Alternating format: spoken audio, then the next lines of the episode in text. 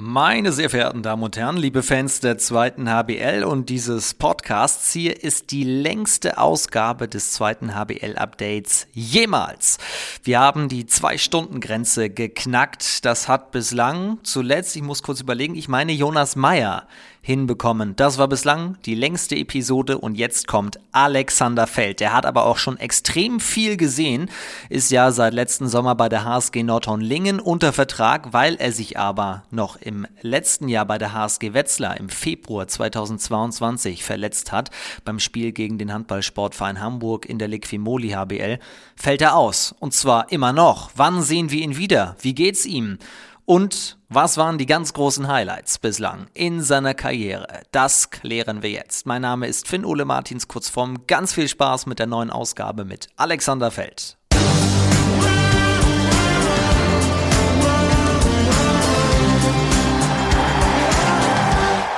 Und hier ist er, Ladies and Gentlemen. Hier ist Alex Feld. Ich grüße dich. Hallo zusammen. Wie sieht's aus? Wie ist die Lage? Wie geht's dir?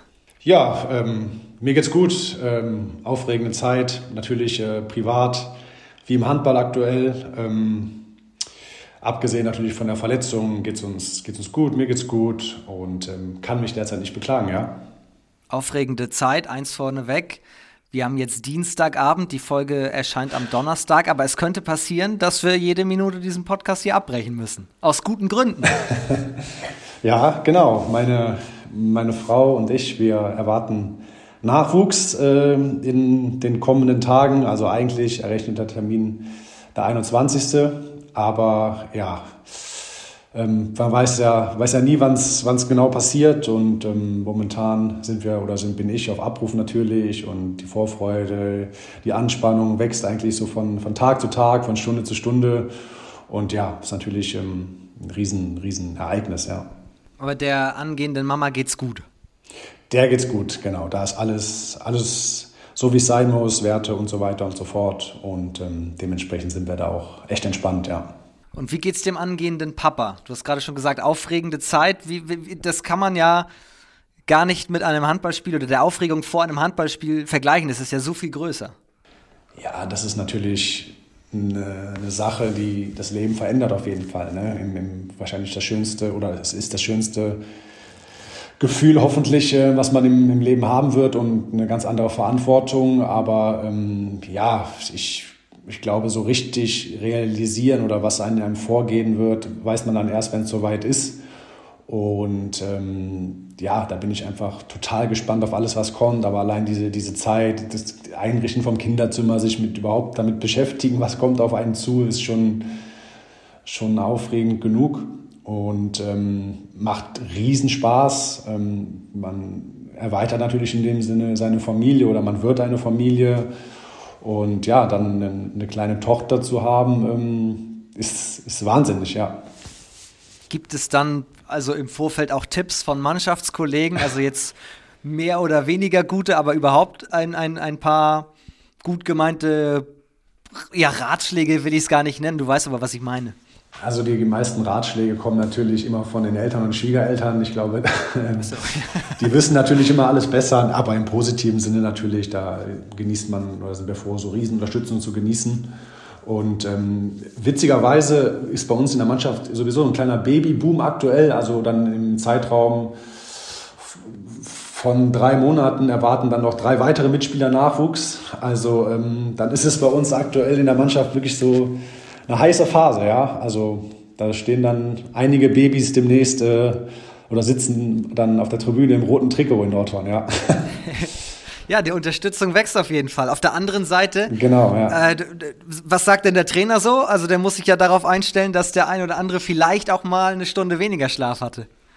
Gut, bei mir ist es ja noch so, ich bin da aktuell noch außen vor, deswegen ist er da, glaube ich, entspannt. Bei den anderen ja, muss es halt so geplant werden, dass es außerhalb der, der Spiele passiert. ja. Auf jeden Fall alles Gute dahingehend schon mal. Dankeschön. Aber du sprichst es schon an, dann lass uns direkt rein, reinstarten. Wir haben ja keine Zeit zu verlieren. Wie geht's dir ansonsten? Wir haben dich ja extrem lange nicht mehr auf der Platte gesehen. Letztes Spiel für die HSG Wetzlar war 20. Februar. Im letzten Jahr. Im letzten Jahr. Ja, ja es ist, ist schon krass. Habe auch letztens, es ist jetzt mehr als ein Jahr schon her. Und ähm, es wurde, jetzt vor kurzem musste leider noch mal ein kleiner Eingriff gemacht werden bei mir im Knie, weil ich muss ein bisschen so anfangen. Ich habe meine Reha ja in Köln gemacht. Nach der Verletzung ähm, habe ich die bewusst dort gemacht, weil ich da bei meinen alten Verletzungen mit der Achillessehne ähm, einfach gute Erfahrungen gemacht habe und dort jemand ist, der meinen Körper gut kennt und es lief auch alles nach Plan, alles gut, aber irgendwann ist halt so die Phase eingetreten, wo man merkt, okay, ja, jetzt, jetzt stagniert es ein bisschen, da ging es wieder voran und dann haben wir ähm, Anfang diesen Jahres entschieden, die letzte Phase hier in der Nähe von Nordhorn zu machen, in Enschede. Ja, und plötzlich kam dann wirklich so nochmal so ein riesen Cut, wo es einfach dann eher schlechter wurde. Und dann ähm, ja, haben wir nochmal eine Arthroskopie gemacht und Narbengewebe entfernt, wo wir dann einfach die Hoffnung haben, ja, dass die Streckung und auch ähm, ein bisschen mehr Ruhe ins Knie kommt. Dementsprechend ist diese, diese Saison jetzt für, für mich einfach, macht es keinen Sinn, da auf Teufel komm raus, irgendwas zu versuchen. Für ein paar Spiele am Ende haben wir gesagt, wir nutzen jetzt die nächsten Monate, um wirklich das Knie wieder aufzubauen und dann für die Sommervorbereitung hoffentlich wieder fit zu sein. Aber man muss natürlich auch sagen, die, die Schwere der Verletzung war enorm. Einfach diese Kombination aus Patellasehne und Kreuzband. Habe ich mir dann sagen lassen, gab es in Deutschland bisher nur zweimal im Profisport oder im Sport generell. Ähm, deswegen, ähm, ich wurde auch in München operiert beim Spezialisten, der auch gesagt hat, das ist schon, schon enorm.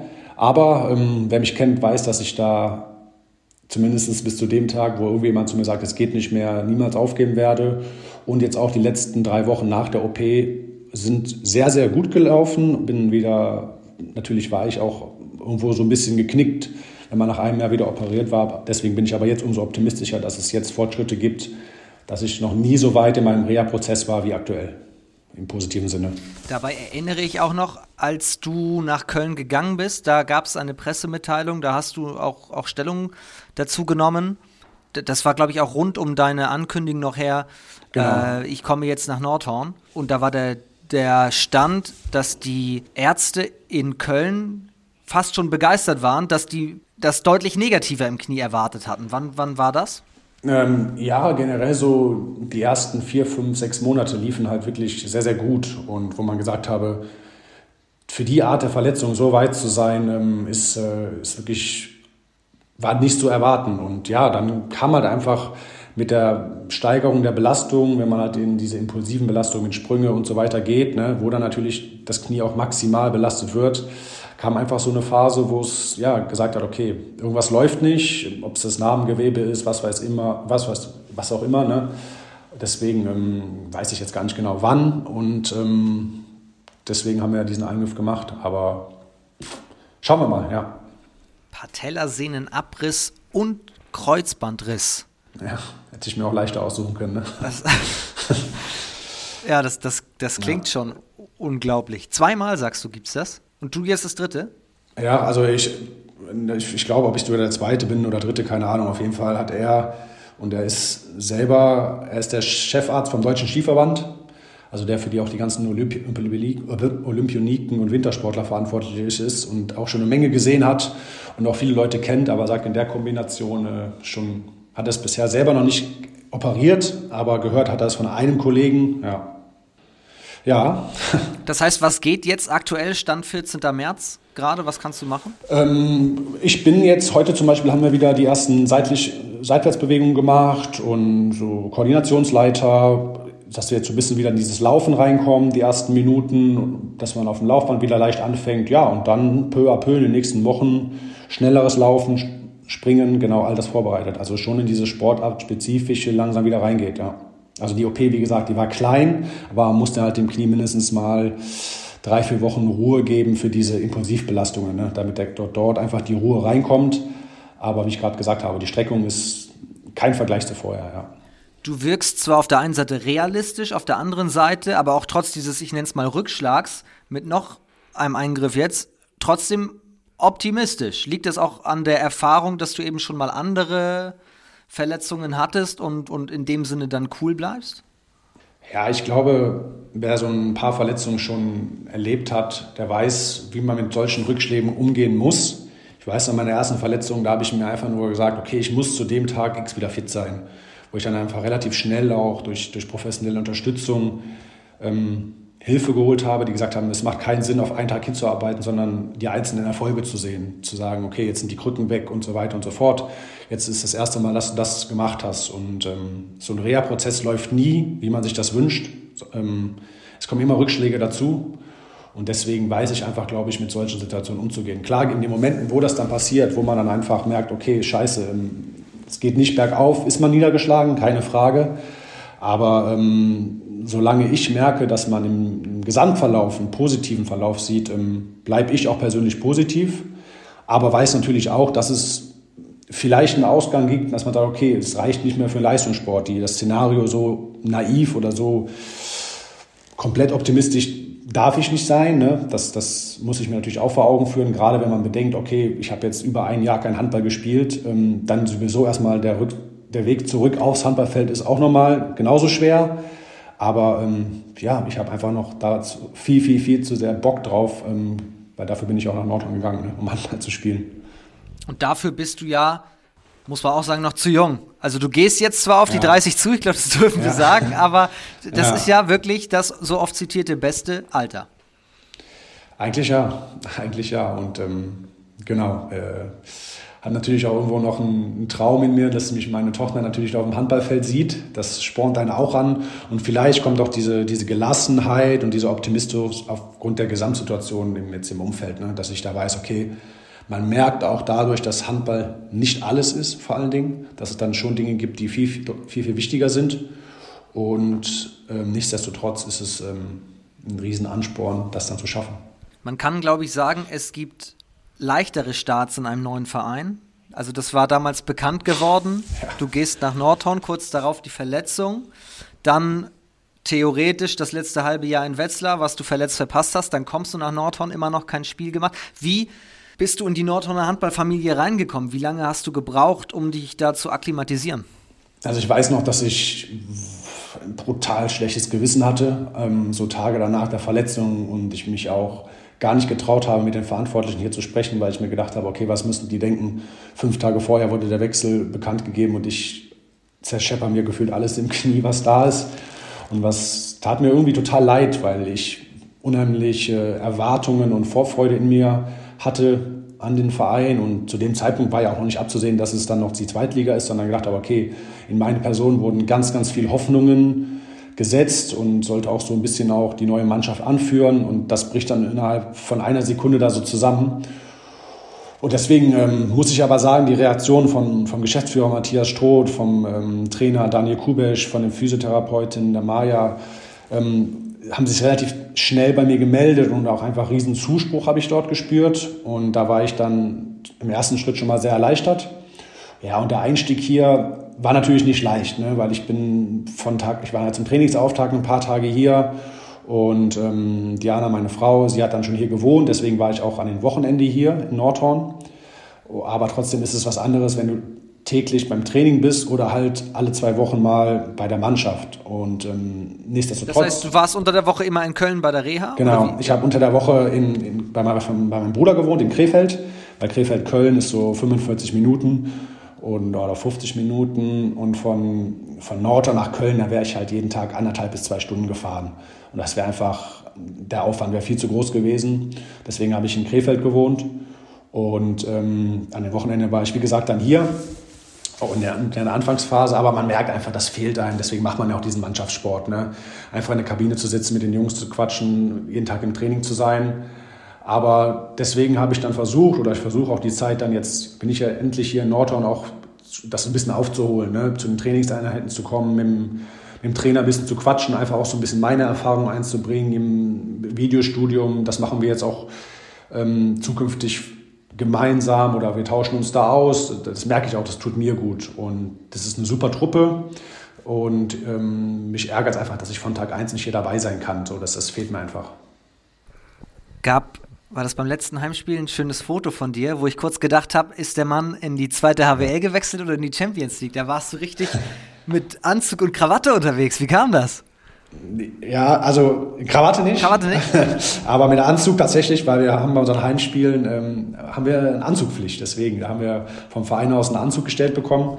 Das ist ja stark. Und ähm, ja, zeigt auch so ein bisschen den Weg, wo Nordhorn hin will. So dieses professionelle Auftreten nach außen ähm, kommt, glaube ich, auch ganz gut im Umfeld an. Und deswegen war ich dort als rasender Reporter aktuell bei den Heimspielen als Experte. Das macht mir unheimlich Spaß, muss ich sagen, im Einsatz. Und ähm, habe so eine, so eine, wenigstens eine kleine Aufgabe bei den Spieltagen, ja. Und was siehst du da? Wie macht sich die Mannschaft?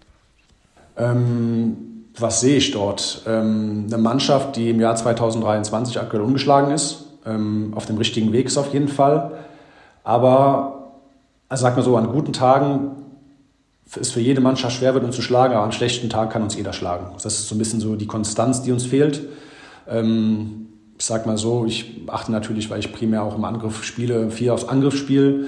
Da sieht man einfach, dass wenn wir unsere technischen Fehler ähm, reduzieren, dann sind wir, wie gesagt, gegen jeden äh, Gegner schwer zu bespielen. Ich glaube, wir haben die beste Abwehr der Liga und das beste Torhüter-Duo. Und wenn man allein diesen Fakt sieht, darf, darf es eigentlich nicht sein, dass wir auf diesem Tabellenplatz stehen, wo wir aktuell sind. Wenn man aber vor der Saison sieht, welche Verletzungen wir haben, mit Föhnhaber Kreuzbandriss, Rampftel Kreuzbandriss, Wisser Kreuzbandriss, dann meine Person noch mit Kreuzbandriss, haben wir vier schwere Verletzungen, die, glaube ich, beide rechts außen sind ausgefallen. Lukas Föhnhaber, in den viel Hoffnung gesetzt wurde. Und ich glaube, keine Mannschaft in der Liga kann solche wichtigen äh, Positionen ähm, auffangen. Und deswegen stehen wir dort, wo wir aktuell sind, mit den Bedingungen unter den Voraussetzungen der Verletzung auf einem absolut respektablen Tabellenplatz. Alle Möglichkeiten dort. Man sieht, die zweite Liga ist nach wie vor eine Wundertüte. Und deswegen, ähm, glaube ich, können wir gerade mit dem Start in diesem Jahr mehr als zufrieden sein. Ist ja ein bisschen ein, ja, letztens haben wir es hier das Aufstiegsquintett genannt, weil zwischen euch und ja. Potsdam ist dann so die erste ganz große Gap, aber zwischen Platz 2 Eisenach, Nordhorn Platz 5 sind es nur drei Punkte Unterschied. Das ist nichts. Genau. Das ist halt gerade in der Liga da siehst du, dass auch Mannschaften wie Balingen sich immer mal wieder schwer tun in den letzten Wochen. Und ja, du kannst in der zweiten Liga, ist es wirklich unfassbar. Du, du kannst gegen jede Mannschaft verlieren, wenn du da einen schlechten Tag hast. Die ist brutal ausgeglichen, was auch so ein bisschen in der Bundesliga jetzt kommt, dass du sagst, du kannst, darfst keine Mannschaft unterschätzen. Und ähm, das ist, sieht man auch jetzt in der Liga. Wir hatten zu Saisonbeginn relativ Nico Weber hier, der ein bisschen die Torhüter unter die Lupe genommen hat. Und der hat da schon prognostiziert, lass uns mal abwarten, was Nordhorn diese Saison so liefert, weil ihr kommt einfach über den Verbund. Jetzt nicht nur Verbund Torhüterabwehr, sondern alleine nur auch über den Torhüterverbund. Du hast es gerade schon angesprochen, wenn wir in die Details mal gehen, was die, was die Torhüter anbelangt, sind ganz oben, wenn wir auf die Quote schauen, Bad Ravensbergen auf 1, Björn Burmeister auf 2. Wir reden von 36 und 35 Prozent konstant. Das heißt, es ist egal, wen ihr reinbringt. Ja, das ist ja auch so ein bisschen ähm, das Verrückte jetzt gerade in den letzten Wochen, dass die beiden sich wirklich abwechselnd genau 30-30 spielen, egal wie gut einer ist. Ich glaube, Bumi hatte vorletztes Spiel 8 und 9 Paraden zur Halbzeit. Und dann kommt halt, halt trotzdem Bart und der kommt dann auch fast auf, ich glaube 45 Prozent waren das am Ende. Und ähm, was die Torhüter angeht, ähm, wie, wir sagen ja die Statistiken auch, ne, sind wir einfach top. Und gerade in der Kombination, wir haben die beste Abwehr der Liga. Aber die Kehrseite ist halt, wir haben, glaube ich, vier oder fünf schlechtesten Angriff. Ne? Und deswegen ist es das, was so ein bisschen uns auf die Füße fällt. Aber um zurück auf die Torhüter zu kommen, das ist wirklich richtig, richtig stark. Ähm, ich meine, nicht ohne Grund wird uns ein Torhüter verlassen äh, mit Bad Richtung Göppingen zum gestandenen Bundesligisten. Mehr als verdient. Für uns richtig schade, aber für ihn ähm, super. Wie machen die beiden das? Also, dass sie gut sind, ist klar. Aber jetzt gibt es natürlich Torhüter-Duos, die mögen sich gegenseitig gar nicht und pushen sich dann zur Höchstleistung. Aber ich habe den Eindruck, hier ist es genau anders. Ja, so ist es auch. Also es ist total harmonisch. War gerade noch, in der, war grad noch im, beim Training. Beiden bereiten sich gemeinsam alleine auf einen, ähm, also zusammen auf einen kommenden Gegner vor, sprechen sich ab. Ist, da ist überhaupt keine, keine Art von Konkurrenzkampf zu spüren. Ähm, ja, sind einfach wie, wie, wie Freunde, wie Kumpels. Ne? Ich glaube, dass es für einen Bart auch super leicht ist, dass er mit Burmi jemand hat, der jetzt auch schon einiges erlebt hat, schon lange die Liga und den, den Verein kennt und ähm, da jetzt nicht die Riesenansprüche stellt, von der klaren Nummer 1 zu sein. Und ähm, ja, dann hast du mit Bart jemand, der hungrig ist, der immer Bock hat und natürlich auch durch die Erfolge bei der Nationalmannschaft so ein bisschen weit, ein Stück weit auf einer, auf einer Welle schwimmt, das mitnimmt von der Weltmeisterschaft bei uns nahtlos an diese Leistung anknüpft. Und ja, ist einfach, glaube ich, auch für die Mannschaft super zu sehen, dass wir da wissen, okay, die beiden retten uns zur Not auch äh, einen kritischen Part in den Arsch. Ne?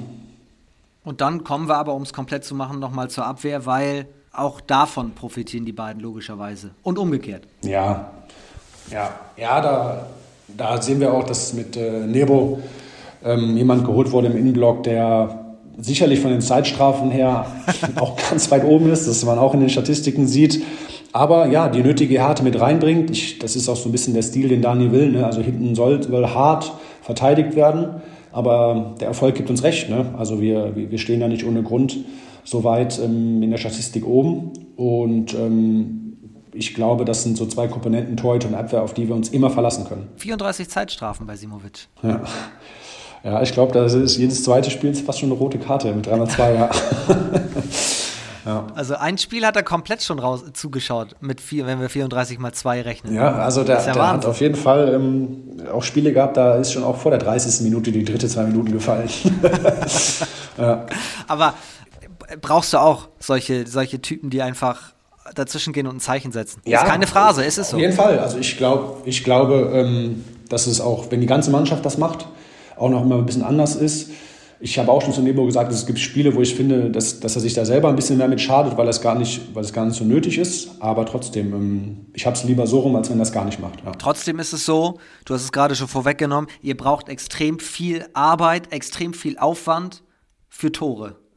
Warum ist es so? Weil du selber ja auch auf den Angriff schaust. Ja. Ja, ähm, ohne da irgendwie einen, sich selbst in, in, in den Klee zu loben, ist natürlich, ähm, wurde viele Hoffnungen auf, auf, in meine Person gesteckt, dass dort einfach so ein bisschen Struktur reinkommt. Ich glaube, wenn man letzte Saison gesehen hat, was Nordhorn so ein bisschen gefehlt hat, war das einfach auch so ein bisschen, bisschen Power noch aus dem Rückraum. Ähm, dass, wenn Georg nicht trifft, sind wir, glaube ich, was so 9-Meter-Würfe angeht, relativ leicht auszurechnen. Und es fehlte einfach so ein bisschen die Schusskraft aus dem, aus dem Rückraum. Deswegen wurde ja auch äh, Lukas Fürnhaber noch geholt. Und ich glaube, ja, wenn man einfach die, uns drei sieht, Georg, meine Person und Lukas, ähm, sind wir vielleicht, was die Distanzwürfe angeht, noch ein bisschen schwerer auszurechnen. Und, ähm, aber bei allem Respekt, ähm, ich glaube, dass die Jungs, die das aktuell dort machen, ähm, super auffangen. Also Tarek, Stege, Alex Terwolbeck, der ja wirklich auch eine Menge Erfahrung reinbringt und die Ruhe auch hat. Und ähm, nichtsdestotrotz sieht man aber auch, ich glaube, was technische Fehler angeht, es gibt Spiele, wo wir manchmal 17 Stück haben und ähm, da muss der Gegner nicht viel machen und wir schmeißen einfach den Ball ins Aus, einfache Passfehler, Ball an Kreis, zu schnell vor allen Dingen. Ja, und dann ähm, fangen wir uns 1-0-Konter oder eine zweite Welle, was auch immer. Und ähm, das bricht uns tatsächlich dann in Spielen wie Dessau, Baling einfach das Genick. Und deswegen, ähm, ja. Trotzdem damit es nicht falsch verstanden wird, ist das hier alles gerade Diskussion auf sehr, sehr hohem Niveau. Es ist vor dem Hintergrund der ganzen Verletzten, was du eingangs Fall, ja. schon erzählt hast, nicht hoch genug zu bewerten, dass diese Mannschaft 15 Spiele gewonnen hat von 23 und auf Rang 5 steht. Wenn wir jetzt mal nur die Spiele ohne Motor Saporosche nehmen. Das muss man nochmal sagen. Genau, ganz genau, ja. Ja, ja und ähm, ich meine, man sieht da jetzt auch, ähm, dass es auch bei uns Spieler gibt. Ne? Barth geht nach Göppingen, Jaime Fernandes auf links außen, wurde jetzt gestern bekannt gegeben, geht nach Montpellier. Also das, hier gibt es auch Jungs, die äh, durchaus Handball spielen können ne? und ähm, dann auch den nächsten Schritt von Nordhorn aus machen. Also hier steckt eine Menge Potenzial in dem Verein, was äh, aber aus meiner Ansicht nach noch nicht, nicht jeder weiß und vor allen Dingen der Verein auch vor allen Dingen noch nicht ganz ausgeschöpft hat. Und es gibt nicht so ganz schlechten Ersatz mit Joscha Ritterbach. Ganz genau, ja. Auch jemand, der auch viel auch, Erfahrung... Auch ein cooler Teamplayer. Ja, super. Ähm, kennen Joscha auch, wir haben jetzt noch nie persönlich zusammengespielt, aber auch über viele Personen hören sagen, Handballwelt ist klein. Und ich glaube auch jemand, der über die emotionale Schiene vor allen Dingen kommt, eine Menge gesehen hat jetzt schon mit Göppingen, Minden und auch die Liga kennt aus, aus Schwartau, Hamm. Und ähm, ja, für den Zeitpunkt vor allen Dingen jetzt noch jemanden zu finden, ich glaube, es ging ja sowieso nur die Möglichkeit, jemanden zu finden, der keinen Verein hat, muss man schon sagen, ähm, super Ersatz, ja. Hatte mich auch erst gewundert, warum es überhaupt den Wechsel nach Frankreich zu Montpellier gibt, aber das war ja da, ja. weil Descar so schwer verletzt ist und unter gewissen. Da gibt es eine Sonder Sonderregel, ja. Genau. Ja. Kann, man, kann man dann noch unterstützend da, da einwirken. Das war das Nordhorn-Kapitel. Wir kommen mal zum Kapitel Alex Feld. Oder was heißt ein Kapitel? Das hat ja sehr, sehr viele Kapitel, das Buch Alex Feld. Ja. Und ich habe ein bisschen überlegt, wie ich das Ganze einleite und stehe noch unter dem Eindruck der Oscar-Verleihung und habe dann mir die Frage gestellt, wenn deine Karriere einen Filmtitel hätte, Meine Karriere. welcher wäre das? Du kannst jetzt ein bisschen überlegen, denn wir bekommen erstmal einen kurzen Eindruck, wo du schon überall warst. Das macht natürlich Simon Baumgarten, unsere Rubrik Radio Baumgarten, der ehemalige Erst- und Zweitligaspieler, der stellt uns ja hier zu Beginn immer unsere heutigen Gäste vor und der erzählt uns jetzt mal, wo du schon überall warst. Ein Wandervogel angekommen in Nordhorn.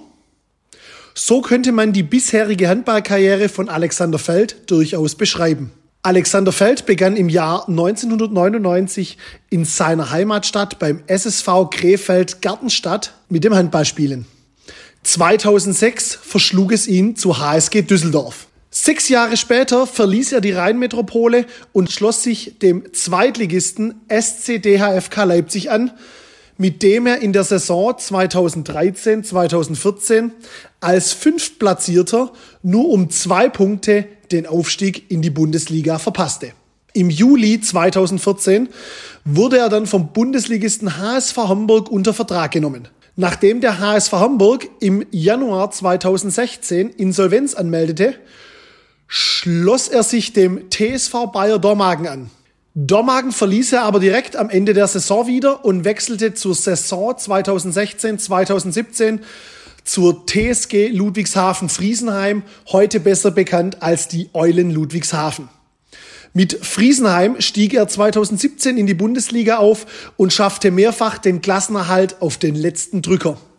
In diesem Zusammenhang würde mich und sicherlich auch alle Zuhörer interessieren, was denn die Abkürzung RS69 bedeutet und was du, lieber Alex, am meisten damit verbindest. Zudem gab es für den Sturkopf aus Krefeld in der Zeit bei den Eulen eine Phase, als er mit seinem sehr guten, wenn nicht sogar besten Freund David Schmidt zwei Monate kein Wort mehr sprach und nur mit einer Packung Salametti besänftigt werden konnte.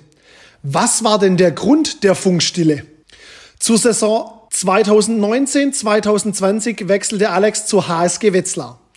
Seine Wetzlarer Zeit wurde allerdings von zwei schweren Verletzungen überschattet. Die erste war ein Adduktorenabriss in der Hüfte und die zweite und wesentlich schwerere Verletzungen zog er sich, als er nach einem Zweikampf unglücklich landete, ausgerechnet gegen seinen Ex-Verein Hamburg zu. Ein Patellasehnenabriss sowie Kreuzbandriss im linken Knie war die Diagnose und kam natürlich zu einem ungünstigen Zeitpunkt. Glücklicherweise war zu diesem Zeitpunkt seine handballerische Zukunft bereits geklärt, denn wenige Wochen vor diesem Zwischenfall unterschrieb Alex für drei Jahre bei der HSG Nordhornlingen. Aktuell befindet sich der talentierte Mittelmann in der Reha und bereitet sich auf sein Comeback in der Bundesliga vor. Grüße an Simon Baumgarten. Vielen Dank für die Vorstellung. Sturkopf. Der Sturkopf aus Krefeld. Bist du einer? Ja, da hat er auf jeden Fall recht, ja. Also ich glaube, ähm, der, es gab mal so einen Zeitungsartikel in Friesenheim vom, vom Sturkopf zum Anführer und ich glaube, dass da mein ehemaliger Trainer Ben Maschke einen großen Anteil hat, dass, es, dass diese Eigenschaft nicht ganz weg ist, also das darf ich auf jeden Fall auch nicht verleugnen, aber deutlich weniger geworden ist, ja. Wie stellt, wie stellt sich das in einem Handballteam dar? Ja, ich bin jemand, der, der immer gewinnen will und ähm, da auch in der Mannschaft ist, der kein Blatt vor den Mund nimmt, ähm, auch kritische Themen anspricht, wenn mir was nicht gefällt und ähm, das auch mal im Training zur Sache geht. Aber ich glaube, dass diese Eigenschaft ähm, eine Mannschaft vor allen Dingen voran, äh, vorantreiben kann und ähm, genau das, was die Eulen oder uns damals so stark gemacht hat. Und ähm, ich es gab mal eine Zeit, wo mir das auch versucht wurde, so ein bisschen ab, ja, zu nehmen. Und ich aber auch gemerkt habe, wenn ich, das, wenn ich mir das persönlich wegnehme, bin ich nicht ich selbst und ähm, kann vor allen Dingen nicht mein Leistungsoptimum ab, äh, abrufen. Also ist es eher nicht Sturkopf, sondern auch einer, der eher mal den Finger in die Wunde legt. Das ist ja eher was Positives. Ja, klar, also Sturkopf in dem Sinne, also es gab auch Phasen, da waren die Emotionen viel zu groß, dann ist im Spiel mal eine Wasserflasche auf den Boden geflogen, dann habe ich zwei Minuten bekommen oder keine Ahnung, war nach jeder Auswechslung beleidigt, also das ging halt auch nicht, aber ähm, ja, die Phase gehört auch irgendwo zu so einem Reifeprozess dazu, muss man auch sagen und ähm, ja, im Nachhinein kann man, kann man glaube ich drüber lachen, ja. Auch wenn der Sturkopf von Krefeld sich gut auf einem Filmplakat machen würde, Hast du ein bisschen überlegt, was könnte man für einen Filmtitel nehmen? Nee, muss man noch ein bisschen Zeit geben. Das, das sage ich dir am Ende der Folge. da brauche ich noch ein bisschen Zeit. Ja. Okay, okay. Ich schreibe es hier mal auf, dass wir es nicht vergessen. Filmtitel am Ende, am Ende der, der Geschichte. Ich würde das gerne, auch wenn da extrem viel drin war an Anekdoten schon wieder, würde ich das gerne ein bisschen chronologisch mal, mal durchgehen. Aber stimmt es, dass David Schmidt dein, dein bester Kumpel handballerisch ist? Oder einer der besten? Ja, also David, David und äh, Felix Hertlein jetzt, ehemalig Storbeck, das sind so meine besten Kumpels, auch meine beiden Trauzeugen. Ich war auch der Trauzeuge von David vergangenen Sommer bei der Hochzeit. Und ja, das kann man schon sagen, ja. Und wo seid ihr euch handballerisch das aller, allererste Mal über den Weg gelaufen? Weißt du das? Ähm, das allererste Mal, glaube ich, beim ehemaligen Länderpokal. Da war er bei der Badenauswahl und ich ähm, am Niederrhein. Und tatsächlich zusammengespielt das erste Mal dann bei den Eulen. Also wir haben, David hat kaum Jugend- oder Juniorennationalmannschaft gespielt oder zumindest nicht bei der Lehrgang, wo ich dabei war und dort haben wir uns dann kennengelernt. Anders wie bei Felix, mit dem habe ich nie zusammen in der äh, Mannschaft gespielt, äh, Vereinsmannschaft, sondern nur in der Jugend- und Juniorennationalmannschaft. Seid ihr einen Jahrgang? Er ist drei, äh, 92 und ich bin 93, ja. Wir haben zusammen die Jahrgänge gehabt. Du kommst aus Krefeld, haben wir gerade schon gehört. Klassikerfrage natürlich zum Einstieg. Wie kommt man da zum Handball? Wie kommt Alex Feld zum Handball? Durch meine Eltern, durch meine Eltern, ähm, beides, beides Handballer, ähm, beziehungsweise mein Vater nur auf dem Papier, das konnte man nicht Handballspielen nennen, glaube ich. Dann eher meine Mutter. Und ähm, genau, meine Mama war auch äh, F-Jugend, was kommt danach? Ähm, E-Jugend und C-Jugend mein Trainer oder meine Trainerin. Okay. Und ähm, ja, dadurch ähm, bin ich dann mehr oder weniger schon im Kinderwagen ähm, mit dem Handball zur Welt gekommen. Ja, also da, der Weg war, war klar. das kann man wahrscheinlich nur nachvollziehen, wenn man mal von einem Elternteil selber trainiert wurde. Also einige ja, kennen also das, das, natürlich, ist, aber nicht alle. Es ist Fluch und Segen zugleich. Also ich bin natürlich unheimlich dankbar für das, was meine Eltern allein in Aufwand betrieben haben. Dann mit später auch, als ich dann in der Erziehung nach Düsseldorf gefahren, äh, gewechselt bin, dreimal die Woche von Krefeld nach Düsseldorf allein. Ähm, es ist ohne, ohne meine Eltern wäre ich natürlich nie hier oder hätte nie das erreicht, was ich, was ich erreicht habe.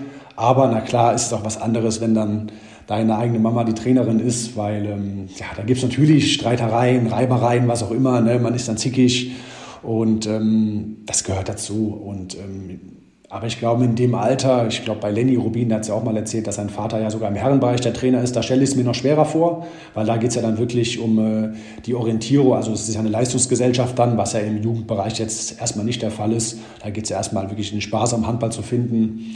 Aber ja, ich glaube, ähm, ich bin nicht der erste Fall, der das mal erlebt hat, ähm, weil so ist der Handball ja, ne? dass Elternteile die Kleinen übernehmen und dann geht's los. Nee, ich, ganz im Gegenteil. Es gibt das ja öfter, aber ich finde es immer sehr, ja. sehr beeindruckend. Ich erinnere ja. das noch in der Oberliga-Saison 17, 18. Ich komme ja aus Schleswig-Holstein, als Juri Knorr für eine Saison im Männerhandball quasi oder den Männerhandball noch schnell äh, kennengelernt hat, bevor dann ja aus dem Elternhaus hinauszog Richtung Barcelona und von Thomas Knorr bei der HSG Ostsee in der vierten Liga äh, trainiert wurde und natürlich alle anderen Gegner immer auf dieses Vater-Sohn-Verhältnis geschaut haben, aber dieser Zusammenhalt bei Ostsee stark war, weil man da tatsächlich versucht hat, nicht zu sagen, das ist jetzt der Sohn vom Trainer, sondern er ist einfach ein vollwertiges Mitglied der Mannschaft und fertig. Ja, da stelle ich, mir, stell ich mir wirklich brutal schwer vor. Also sowohl für, die, für, das, für den trainierenden Elternteil als auch den Spieler, weil ja, wenn er viel spielt, heißt es ja in oder so, ne? oder, wenn, oder wenn er nicht spielt, dann sagt er, ja, das machst du nur, weil ich dann so bin. Also stelle ich mir wirklich schwer vor, ja. Krefeld bis 2006, dann HSG Düsseldorf. Immer noch im Jugendbereich. Ja, ja das war dann so, genau, das war dann einfach Krefeld-Gartenstadt, man war dann einfach so ein bisschen eingeschränkt im, vom, vom Handballerischen, in dem Sinne, dass es einfach ich war wahrscheinlich dann im Verein oder in der Umgebung, gehört man dann einfach zu den Besseren oder zu den Besten und macht dann so den, nächsten logischen Schritt. Ich habe damals überlegt, ob es vielleicht aus Internat geht nach Dormagen oder nach Gummersbach. Habe dann aber einfach bei allen drei ein Probetraining gemacht und ähm, Düsseldorf hat mir einfach zugesagt. War irgendwie eine harmonische und, und coole, coole Atmosphäre dort. Ja, und dann ähm, haben wir, glaube ich, dort in der Jugend so ziemlich alles abgeräumt, was ging. Ähm, dann in der B-Jugend kam dann noch Julius Kühn zu uns, auch einer, der in Krefeld im Grenzland ja das Handballspiel angefangen hat. Und ähm, ja, mit dem haben wir dann, habe ich ja dann alle Jugendmannschaften in Düsseldorf zusammen erlebt, auch ein guter Kumpel von mir.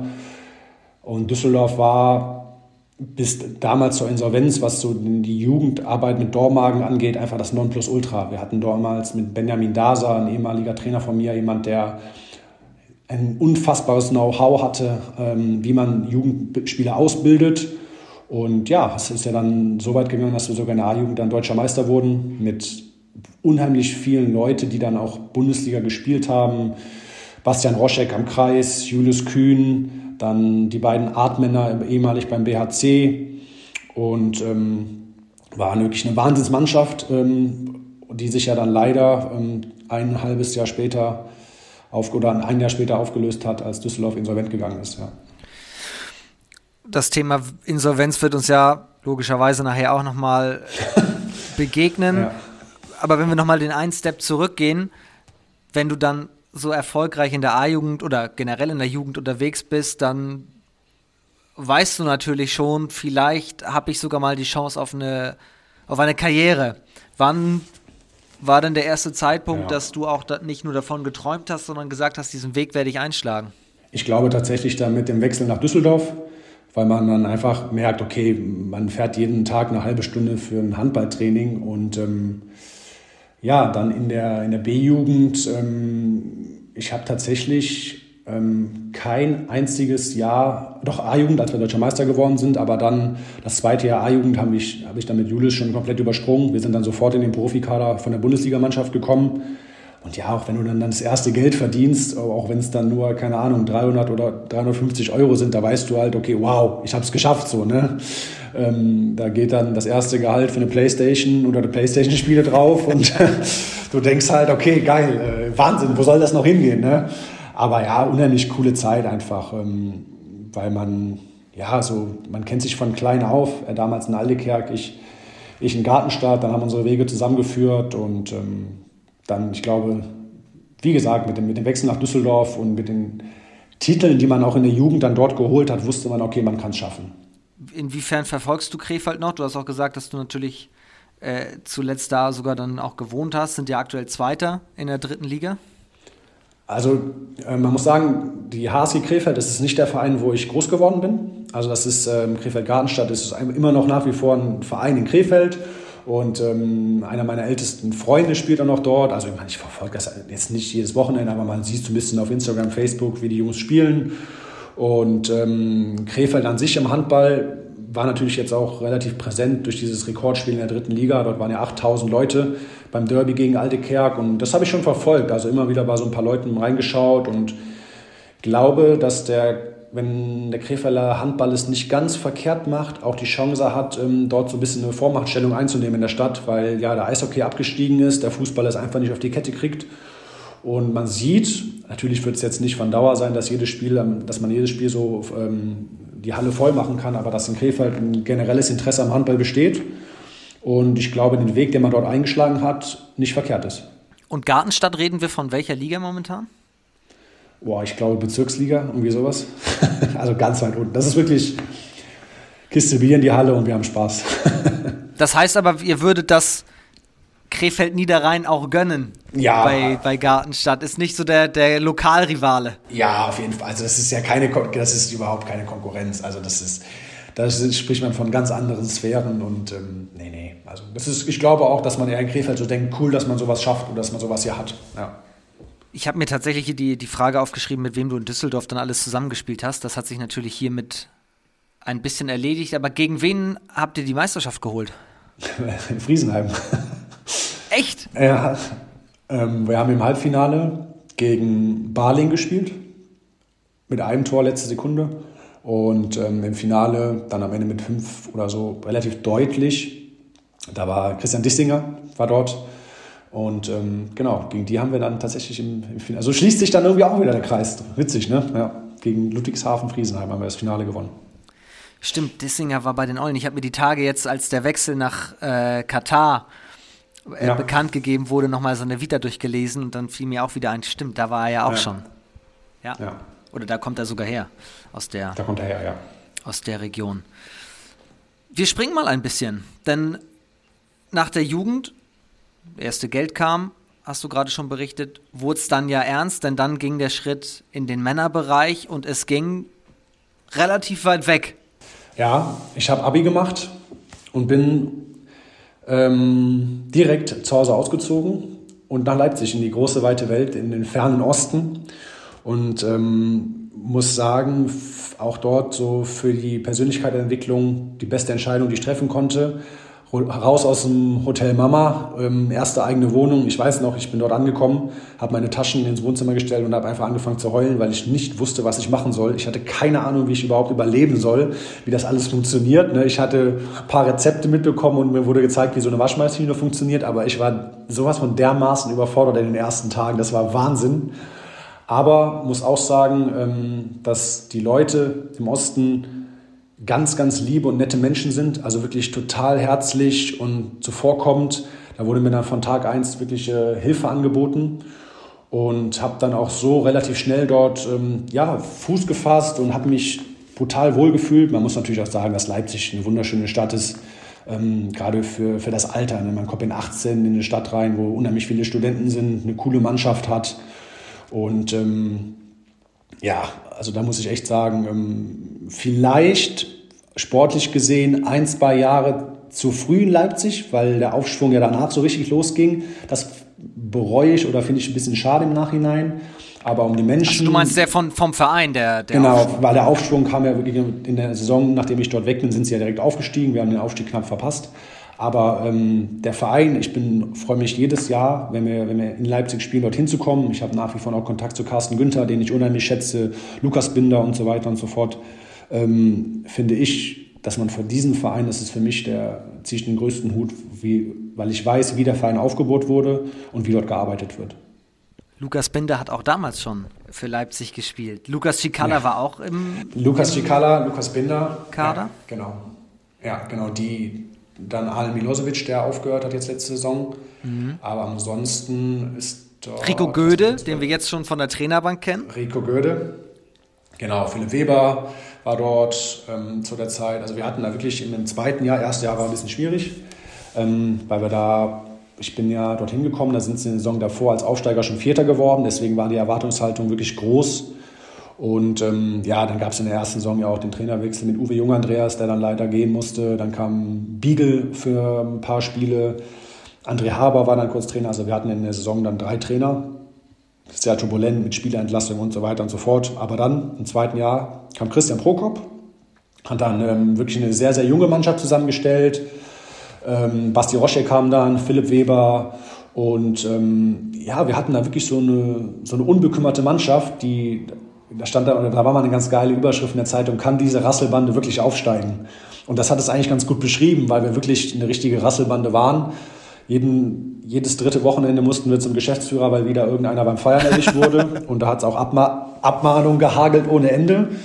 Was dann vielleicht am Ende auch so ein bisschen auf die Leistung oder im Endspurt dann uns die Punkte gekostet hat. Aber trotzdem geile Zeit ähm, mit, einer, mit, einer, coolen Mannschaft und ähm, ja, ich finde, wie ich gerade schon gesagt habe, Carsten Günther, was der dort aufgebaut hat, ich glaube, dem Kerl muss man jeden Tag auf die Schulter klopfen und sagen, Wahnsinn.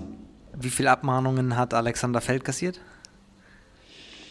Ähm, eine tatsächlich, ähm, weil beim äh, ein ehemaliger Spieler, Steve Baumgärtel, der hat seine, seine Abschiedsfeier ähm, einen Tag vor den Laktattest für die neue Saison gemacht und ähm, den habe ich verpasst. Ja, den habe ich tatsächlich verschlafen, ja. Und dann muss ich antreten, ja. Aber war aber nicht der Einzige. Also das muss ich zu meiner Verteidigung sagen, aber ja. Das hat ihn aber quasi nicht tangiert mehr. Also er musste nicht mehr zu dem Test. Er muss, er, genau, es war sein Abschied, er ist gegangen nach der Saison und äh, Vielleicht hat er es auch ein bisschen mit Absicht gemacht, weil er wusste, irgendwas wird passieren und ich war leider einer derjenigen, der es nicht geschafft hat. Ach, im Nachhinein kann man drüber lachen. Ich sage auch, also ich glaube, wenn ich Carsten heute darauf anspreche, der, hat, der wird auch lachen, ja. Ist das dann durchgefallen? Also kann man bei einem Laktattest überhaupt durchfallen? Wenn, wenn dann so. Ja, Durchfall nicht. Ich bin ja gar nicht aufgetaucht. Ich habe es einfach, ich war sternhagelvoll und ähm, habe einfach, weil es war am nächsten Morgen um 10 oder so und ja gut, dann wie gesagt mit 20 ähm, kennt man seine Grenzen noch nicht ja, und dann ähm, habe ich mich auch gefragt, okay, Alex, dann habe ich so den Jungs wieder gesagt, warum habt ihr mich denn nicht geweckt oder aus dem Bett geklingelt? Dann habe ich gesagt, Alex, wir standen zehn Minuten von der Tür, wir haben Sturm geklingelt und du hast nichts mitbekommen. Ja, und dann habe ich gesagt, okay. also, ja, es ist, wie gesagt. Darf man den denn dann nachholen oder ist man tatsächlich durchgefallen? Quasi, die brauchen ja irgendwie Werte. Ich, glaub, ich, ich glaube, das war dann weiß ich gar nicht mehr, ich glaube nicht, dass er, nee, der wurde nicht nachgeholt. Das war dann einfach, es gab von mir keine Werte für die, für die Vorbereitung. Ja. Trotzdem, was bleibt so als Highlight sportlich gesehen aus der Zeit? Ähm, ja, eigentlich, ich, wir hatten damals auch so ein Rekordspiel, wo wir die Arena ziemlich voll gemacht haben. Und ich finde einfach so, dass ich das erste Mal noch erlebt habe, was so eine Krise bedeutet. Ähm, gerade wenn man so weiß, okay, wir, im ersten Jahr wären wir, wie gesagt, fast abgestiegen und dass dann auch einfach da so Existenzen, da hat man so gemerkt, okay, für manche Leute ist es ja nicht einfach so dieser unbekümmerte 18-Jährige, der nach Leipzig kommt, sondern für manche ging es um Existenzen, das ist deren Job, ne? Und das, da merkt man einfach, wie dann bei manchen diese Ernsthaftigkeit immer größer wird, ne? Und ich glaube, das war so das erste Mal, dass ich diese Erfahrung gemacht habe. Und vor allen Dingen, was ich, was ich vorhin auch schon gesagt habe, so für die Persönlichkeit, das erste Mal von zu Hause weg, die große, weite Welt kennenzulernen, das war für mich vor allen Dingen auch wichtig. Ja. Inwiefern hat dich, du hast eben gesagt, leider musste Uwe Jung Andreas dann gehen. Inwiefern hat der dich geprägt? Weil ein paar Monate hattet ihr ja schon zusammen. Der ging ja erst dann Richtung Ende der Saison, kurz vor Ende der Saison. Genau. Zum einen, weil er mich einfach, weil er einem 18-Jährigen aus Düsseldorf die Chance gegeben hat, ähm, beim ambitionierten Zweitligisten ähm, Fuß zu fassen. Das fand ich erstens nicht selbstverständlich. Und zum Zweiten, weil er dort einfach für den Verein unheimlich viel geleistet hat. Ne? Zweimal, zweimal oder einmal der Aufstiegstrainer, ne? lange in dem Verein, in, generell im Osten ja eine, Trainerpersönlichkeit. Und dass jemand dann, glaube ich, kann man so ein bisschen vergleichen auch mit André Haber dieses Jahr, ne? dass es dem Verein total schwer gefallen ist, ähm, so jemand dann freizustellen. Und deswegen tat mir das einfach leid. Ja. Haber war dann zeitweise schon Co-Trainer ne? und dann übernahm er auch noch mal ganz, ganz kurz. Ja, ähm, als ich, als ich in ähm, Leipzig angefangen habe, wurde er, war er Co-Trainer. Das war sein erstes Jahr. Also wir haben quasi zeitgleich im Männerbereich dort angefangen. Ja, und jetzt freuen wir uns auf ihn hier in der zweiten HBL. Ja, Dann mega. Freut mich, freut mich super. Ja, André ist ein super Typ und hat sich das auch mehr als verdient. Ähm, tat mir auch total leid, haben ein bisschen Kontakt gehabt nach, nach der Sache in Leipzig und ich glaube, dass es für ihn auch mal gut tut, aus diesem Umfeld rauszukommen. Und ich glaube, dass ähm, Dresden dort einen super, super Fang gemacht hat. Du hast dich in Leipzig bewährt, hast deine ersten Schritte im, ja, endgültig im Profi-Handball dann ja auch absolviert, im höherklassigen Handball. Und dann kam aber, glaube ich, nochmal ein Step, der ja nicht nur ein Step in die erste Liga war, sondern auch, Tobias Wandke hat das hier vor ein paar Wochen erzählt, der ja auch äh, mal beim HSV spielte. Das war noch vor deutscher Meisterschaft Pokal und du kamst unmittelbar danach aber da war ja Glamour, da war ja die ganz großen Stars, das war ja nochmal eine komplett andere Welt einfach. Ja, also ich, ich weiß noch, ähm, mein Vertrag in, Leipzig lief aus und so wie, so wie meine ganze Karriere war, wurden bei mir die Verträge immer um den Sommer rum unterschrieben oder was auch immer verlängert. Und es war so ein bisschen so eine Hängepartie. Ich war mir zum damaligen Zeitpunkt eigentlich schon fast sicher, dass der Weg für mich nach St. Louis geht ähm, weil wir da einfach in den Gesprächen, sie hatten eine sehr, sehr interessante Kombination mit einer Stelle bei der Polizeiausbildung und Handball, wo ich sagte, okay, aber irgendwas in mir hat gesagt, hm, es, ich bin nicht so ganz d'accord damit. So irgendwas war immer in mir, wo ich gesagt habe, ah, ich weiß nicht und was auch immer und hatte dann ja tatsächlich damals eigentlich schon zugesagt, hatte aber dann zeitgleich noch eine Anfrage aus Dormagen, weil dort ähm, der ehemalige Trainer, mein Stützpunkttrainer vom, von der Nationalmannschaft, DHB-Stützpunkt Jörg Bormann, was auch immer war, und er hat gesagt, kannst du es vielleicht vorstellen, nach Dormagen zu kommen? Und ähm, er hat gesagt, ja, kann ich mir. Hatte dann Saluja abgesagt, war dann eigentlich schon auf dem Weg nach Dormagen und dann hat mich mein Berater angerufen, du Alex, ich habe noch was. Mein Berater war schon stinksauer auf mich, weil, ich, weil das mit Salui schon, ähm, wie gesagt, fast durch war und er meinte, sowas macht man nicht. Hat dann gesagt, ich habe jetzt aber etwas und da sagst du mir aber gefälligst nicht ab. Habe ich gesagt, okay, was denn? Sagt er, ja, Hamburg. Und ich so, wie Hamburg? Meint er, ja, Hamburg, HSV. Ich so, ja, zweite Mannschaft oder was? Weil was sollte der HSV, der zwei Saisons vorher Champions League-Sieger wurde, mit mir aus Leipzig? Meint er, nee, Hamburg sucht ähm, deutsche Spieler. Sie wollen einfach so ein bisschen dieses Image aufpolieren, ähm, deutschen Spielern eine Chance geben. Ich habe alle Junioren- und Jugendnationalmannschaften durchgespielt. Eine passable zweite Saison gespielt in Leipzig. Ja, und dann hatte Wolfgang Gütschow damals einfach gute Kontakte nach Hamburg und gesagt, ja, sie geben dir eine Chance, du bist klar zweiter Mann hinter Kenny Mahé, lernst du ein bisschen das Bundesliga-Geschäft kennen. Ja, und ich so, ich war natürlich völlig überfordert. Ich habe so gedacht, das kann ja wohl nicht wahr sein. Ne? Ja, und dann ähm, war es noch so ein bisschen so eine enge Partie. Dann war ich auf dem Beachhandball-Turnier ähm, in Hamburg tatsächlich und dann habe ich gesagt, habe ich einen Anruf bekommen, ja, fahr hin, Vertrag unterschreiben.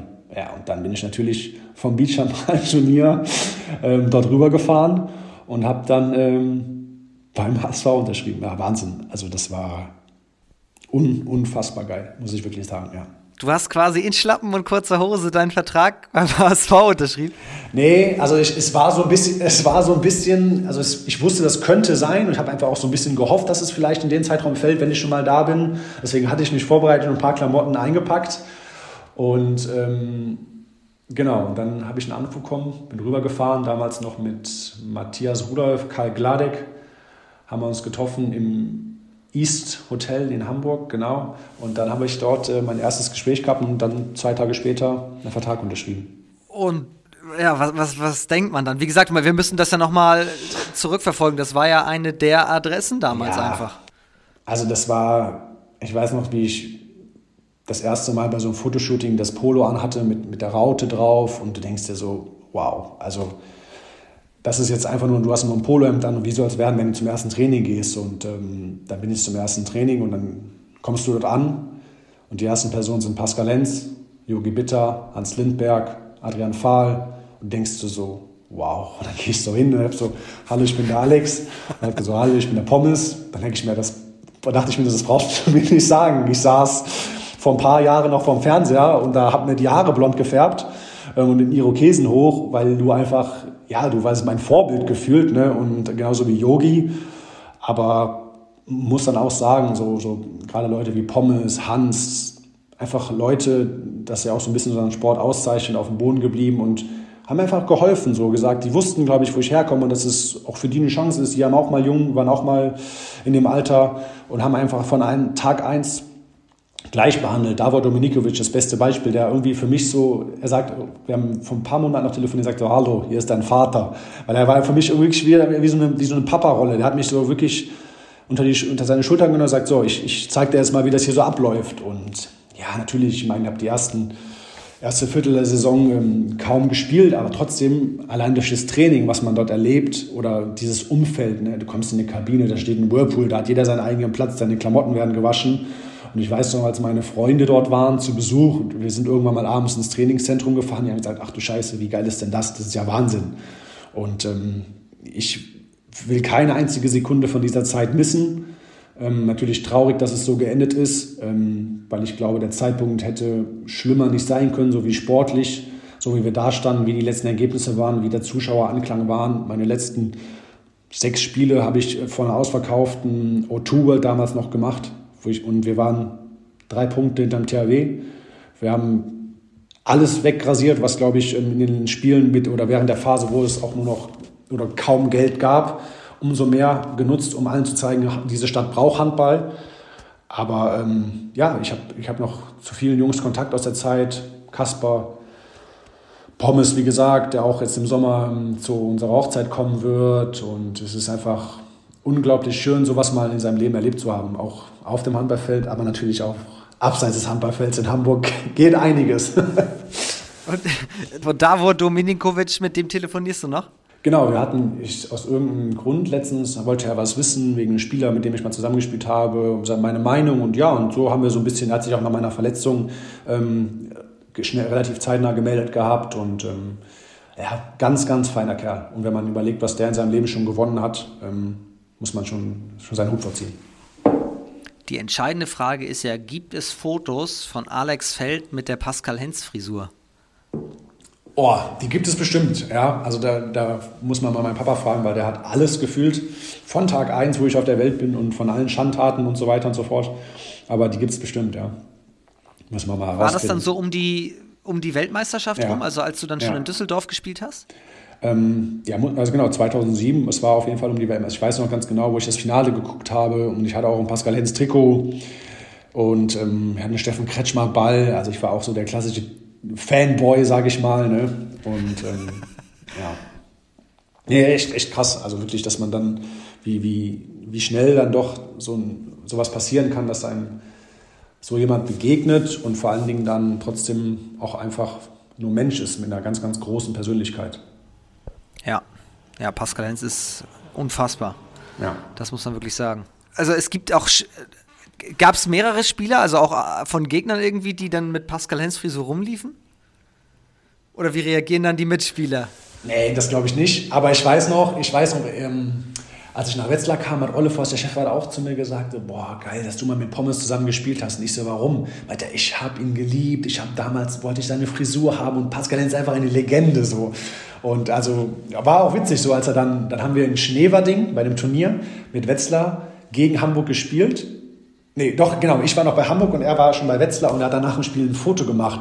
Und dann habe ich auch nur so gedacht, warum macht ein Gegenspieler ein Foto? Und dann habe ich ihn mal darauf angesprochen und hat mir auch erzählt, das war für ihn das größte Vorbild, damals äh, ihn im Fernsehen zu sehen. Ja. Oder auch als ich dann in, in, in Hamburg war, dann hat Felix mich auch mal gefragt, ob er mal ein Trikot von Yogi haben kann. Und dann hat er auch gesagt, ja, na klar. Und dann ein paar Jahre später hat er dann mit Leipzig gegen Hamburg gespielt und so schnell kann es dann gehen, ja ja, was das einfach für eine Truppe war, ne? Also Toto Jansen, Matti Flor, den wir jetzt ja auch in der zweiten HBL Matti. haben, Stefan Schröder war mit dabei, genau. Fahl hast du schon gesagt, Mahe, Harnisch. Ja. Wir hatten, wir hatten dann auch im, im, zweiten, also wir hatten Kevin Schmidt noch auf links außen mit Toto, dann hatten wir Peter Georgic im ersten Jahr noch, Chimiku. Toft Hansen. Toft Hansen, genau. In den ersten Wochen war sogar noch Andreas Nilsson. Ja, und dann in, der zweiten Saison, wo es dann wirklich so wahnsinnig lief, war, ähm, war Jens Fortmann im Tor mit, mit Yogi, Schrödi, Hans, ähm, Dena Janima. Genau, also wir hatten da wirklich äh, Adifal, eine unfassbare Mannschaft und ähm, ja, Wahnsinn. Und man muss auch sagen, im zweiten Jahr den perfekten Trainer für diese Mannschaft mit Michael Biedler, der dort eine Einheit geschaffen hat.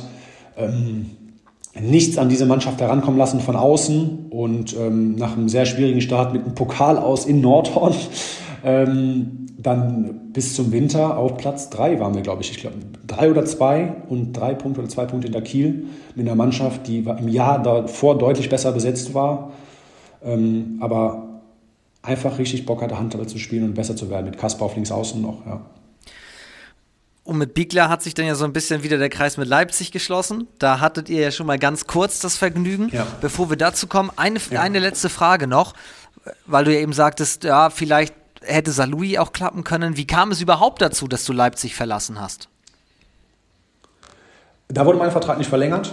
Also das war dann so, dass Christian ähm, einfach gesagt hat, er würde gerne auf ein bisschen mehr Erfahrung setzen, um gerade diesen Schritt, den man dann in dem zweiten Jahr in Leipzig nicht geschafft hat, ähm, vielleicht zu machen. Dort wurde, ähm, ich weiß gar nicht, Michael Quist aus Hildesheim geholt, der eine sehr, sehr gute Saison gespielt hat. Und ähm, klar, ich war damals jung und war natürlich bockig, beleidigt. Da war dann vielleicht noch der Sturkopf und habe das dann nicht so aufgenommen, wie man das hätte machen sollen. Aber trotzdem habe Christian letzte Saison jetzt bei Hannover gesehen und ähm, wir, mich wirklich gefreut, dass er auch zurück im Handballgeschäft jetzt ist, weil ich ihn ähm, gerade für solche Vereine für den perfekten Trainer halte. Er hat ein super Gespür dafür, wie man jungen Spieler ähm, die Chance gibt und vor allen Dingen, wie man sie auch aufbaut. Und ähm, deswegen bin ich dann aus, aus Leipzig, musste ich gehen, war unheimlich traurig damals, aber ähm, im Nachhinein ist da überhaupt kein böses Blut oder so, sondern wie gesagt, ich habe zu den Leuten im Fanclub, wenn ich die sehe, freue ich mich jedes Mal, Carsten und so weiter und so fort. Du hast gerade auch schon perfekten Trainer in Bezug auf Biegler und Hamburg damals gesagt. Warum passte das so gut? Beagle hat natürlich auch schon ähm, eine Menge gesehen gehabt zu dem Zeitpunkt und gab auch Stationen, wo es wahrscheinlich nicht funktioniert hat. Aber in Hamburg wusste er einfach, glaube ich, wie er die, diese einzelnen Charaktereigenschaften und Charakterköpfe zu einem formt. Und ähm, er hatte eine, so, eine, so eine Regie aus Führungsspielern um sich herum, hat dann aber auch so Spieler wie Tom Wetzel damals, Dena Janima, mich, so in die zweite Reihe gepackt, aber hat so diese jungen Wilden peu à peu aufgebaut. Und ähm, das hat einfach irgendwie total gepasst. Ne? Also es gab dann wirklich Spiele, wo er dann denen mehr Chancen gegeben hat und dann die mehr eingesetzt hat. Und es hat immer mehr gefruchtet. Und sicherlich hat auch die Situation, ähm, die finanzielle Situation gerade am Ende dann ähm, eine Rolle gespielt, dass wir so eine jetzt erst Recht Mentalität aufgebaut haben. Aber er war ja zu dem Zeitpunkt auch noch polnischer Nationaltrainer. Und ich weiß noch, wir haben rund um Weihnachten ein Spiel gehabt in Lübecke, wo es eigentlich hieß, okay, dieses Spiel wird er, ähm, wird er nicht in der Seitenlinie äh, sitzen können, weil er schon bei der Nationalmannschaft ist. Ja, und dann tauchte er einfach zwei Stunden vor Spielbeginn dort auf und hat hier Jungs, ich bin euer Trainer, ich lasse euch niemals hängen. Ne? Und dann geht natürlich da ein Ruck durch die Mannschaft und denkst, guck mal, der kommt da eben aus Polen angefahren. Ne? Und ähm, ja, dann weißt du, wenn der Trainer für uns alles gibt, dann machen wir das mindestens auch auf dem Spielfeld. Das hat was bewirkt? Ja, auf jeden Fall. Also zum einen wussten wir, okay, es kann halt, wir wussten wirklich, es kann halt jedes Mal das letzte Spiel sein. Und, ähm, aber wir haben gesagt, wir gehen hier mit der erhobenen Haupten raus und lassen uns niemals vorwerfen, wir hätten nicht alles getan. Ne? Und ich weiß noch, wie Pommes nach dem letzten Spiel, was es vom damaligen HSV noch eine Rede gehalten hat in der ausverkauften Arena, wo wir, glaube ich, gegen Göpping mit 13, 14 Toren gewonnen haben. Also wirklich unfassbar und die ganze Halle wirklich fünf Minuten lang Standing Ovations. Dann manche Spieler in die Kabine gegangen sind, geheult haben, wo ich mir denke, wow, guck mal, was denen das hier alles bedeutet. Ja, und dann halt so ein Trainer, der auch sein letztes Hemd gegeben hat. Ähm, da wusste man einfach, okay, die, die Jungs sind schwer zu schlagen. Das ist ja der entscheidende Punkt. Man kennt immer nur die ganzen Geschichten drumherum. Ja. Aber was das mit so einer Mannschaft machen kann, ist ja eigentlich das Spannende, rein sportlich. Auf der einen Seite kann es das sofortige Auseinanderbrechen bedeuten, es kann aber eben auch viel mehr noch zusammenschweißen. Ja, und das war, genau, zweites war der Fall. Ähm, als wir uns dann im Januar getroffen haben, wo wir eigentlich so die Hoffnung aufgekeimt ist über die Winterpause, dass es weitergeht. Ja, und dann kam halt der Hammer, ne, dass es einfach aus ist und dann war nicht mehr viel Zeit bis zur Wechselfrist. Ähm, es hat sich alles so ein bisschen verlaufen. Wir haben uns dann noch einmal gemeinsam in der Kneipe getroffen, einfach so ein bisschen die Leute, die noch da waren, so zum Abschied.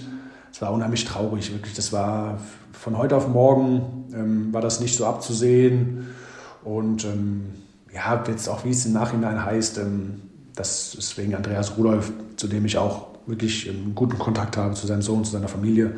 Ähm, das das finde ich, kann man nicht so stehen lassen, sondern das alles auf eine Person zu beziehen, ist mehr als falsch, weil der hat den ganzen Laden ja auch über zehn Jahre lang am Leben gehalten.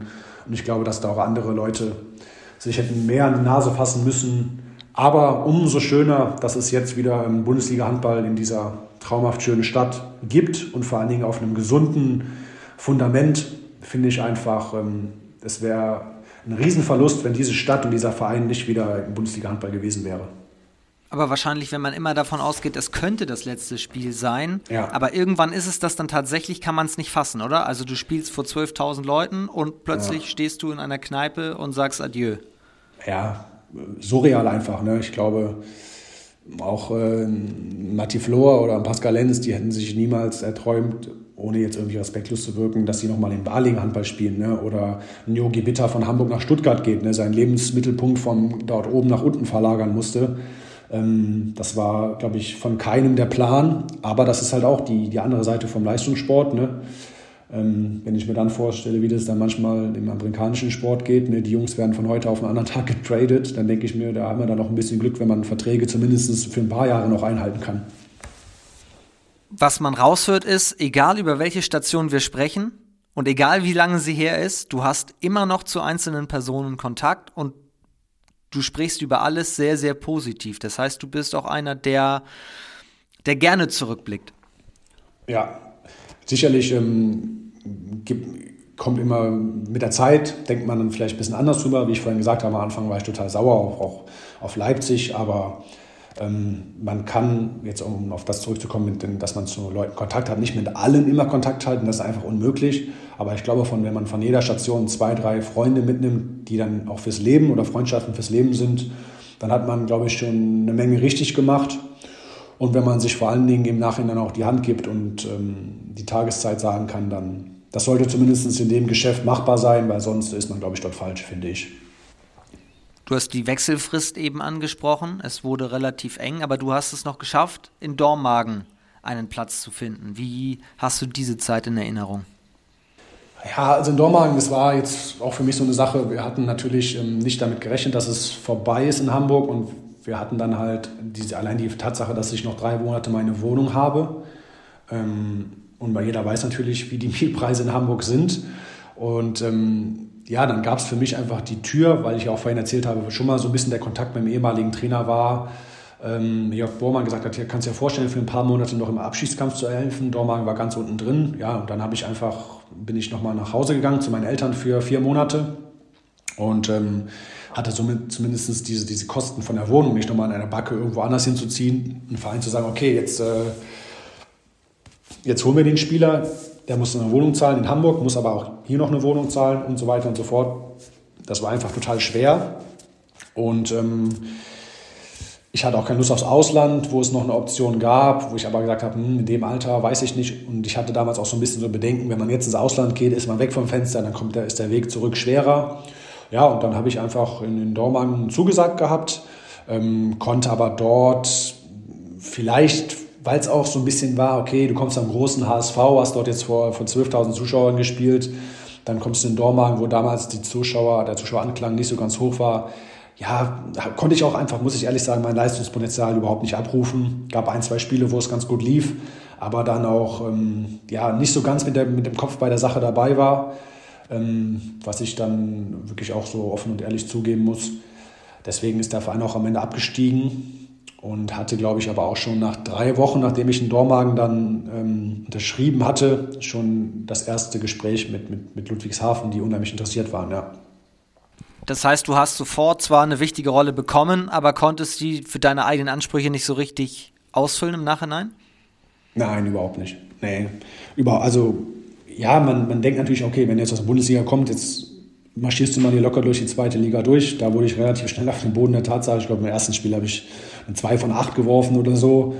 Und ähm, haben dann auch, glaube ich, aus den ersten fünf Spielen keins gewonnen oder eins nur. Trainer wurde dann auch entlassen, ähm, um nochmal irgendwie so eine, so eine Reaktion zu erhoffen im Umfeld. Das hat aber auch nicht funktioniert. Also es war sehr turbulent.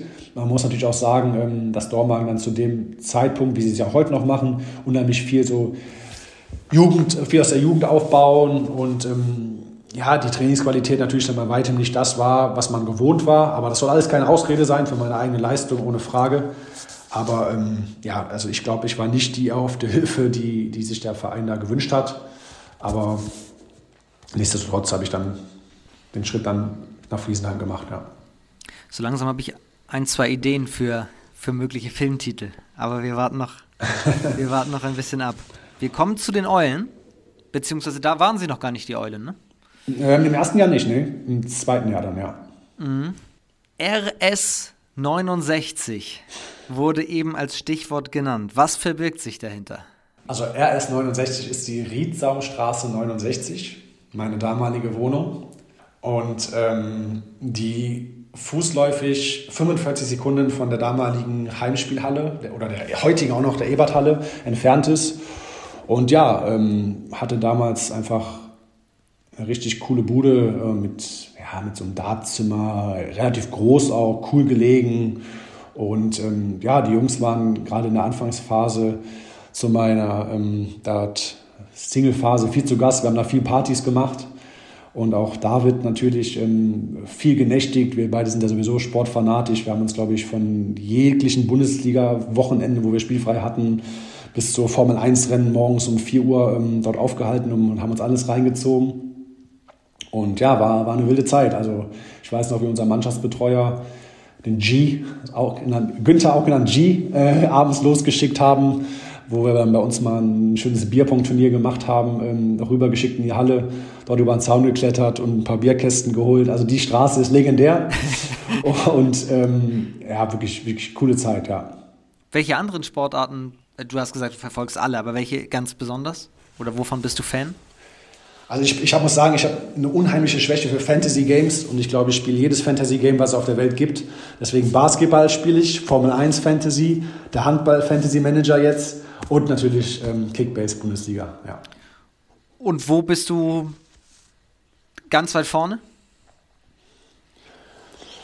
Ähm, also ich muss sagen, in unserer Fußballliga, das ist sehr, also sehr schwer. Da bin ich nur Dritter aktuell. Da sind aber auch nur sieben drin. Handball bin ich in einer Letzter. ähm, ähm, NBA ist jetzt vorgestern vorbeigegangen, da wo ich Vierter. Und Formel 1 hat jetzt das gestartet, da bin ich Dritter oder so. Aber da, also wirklich viel, viel Aufholbedarf. Vielleicht, weil ich überall zu nicht ganz drin bin. Aber es macht mir unheimlich Spaß. Gerade diese, dieser Kickbase-Bundesliga-Manager. Ähm, das finde ich so affengeil, das macht so Bock. Ja, also es ist, das Traurige ist, man kann mittlerweile keinen Fußball mehr gucken, ohne dass man denkt, oh, habe ich den Spieler. Das ist so ein bisschen die Kehrseite. Deswegen ähm, muss ich mich da wirklich auch ein bisschen so zügeln, aber ich glaube, ich schreibe jede Woche mit meinem ehemaligen Trainer Ben Matschko und wir tauschen uns aus, weil er das auch so sehr liebt, ähm, über Bundesliga-Aufstellungen und was meinst du, soll ich den aufstellen? Es macht einfach so Bock. Ja. Und die neue Start 7 von der HBL hast du auch? Ja, also generell um, um das, was du ganz am Anfang gesagt hast, so was im Handball vielleicht gut tut, glaube ich, der richtige Schritt. Ähm, ich habe tatsächlich mal eine Zeit lang überlegt, ob ich sowas mal selber erfinde weil ich mich das so aufgeregt hat, dass es das nicht gibt. Das gab es ja damals von Sport 1. Und ich dachte, das muss doch möglich sein, dass sowas Einfaches mal gemacht wird. Und ich war so happy, als ich das gesehen habe, weil ich glaube, man hat ja auch gesehen, ne, die, Serverprobleme, das hat ja so einen riesen Anklang gefunden in den ersten Tagen, dass ich gedacht habe, endlich mal, ich finde, die ist mega cool aufgebaut, von der Grafik her simpel, gibt noch so ein, zwei Sachen, die man vielleicht noch einbauen könnte.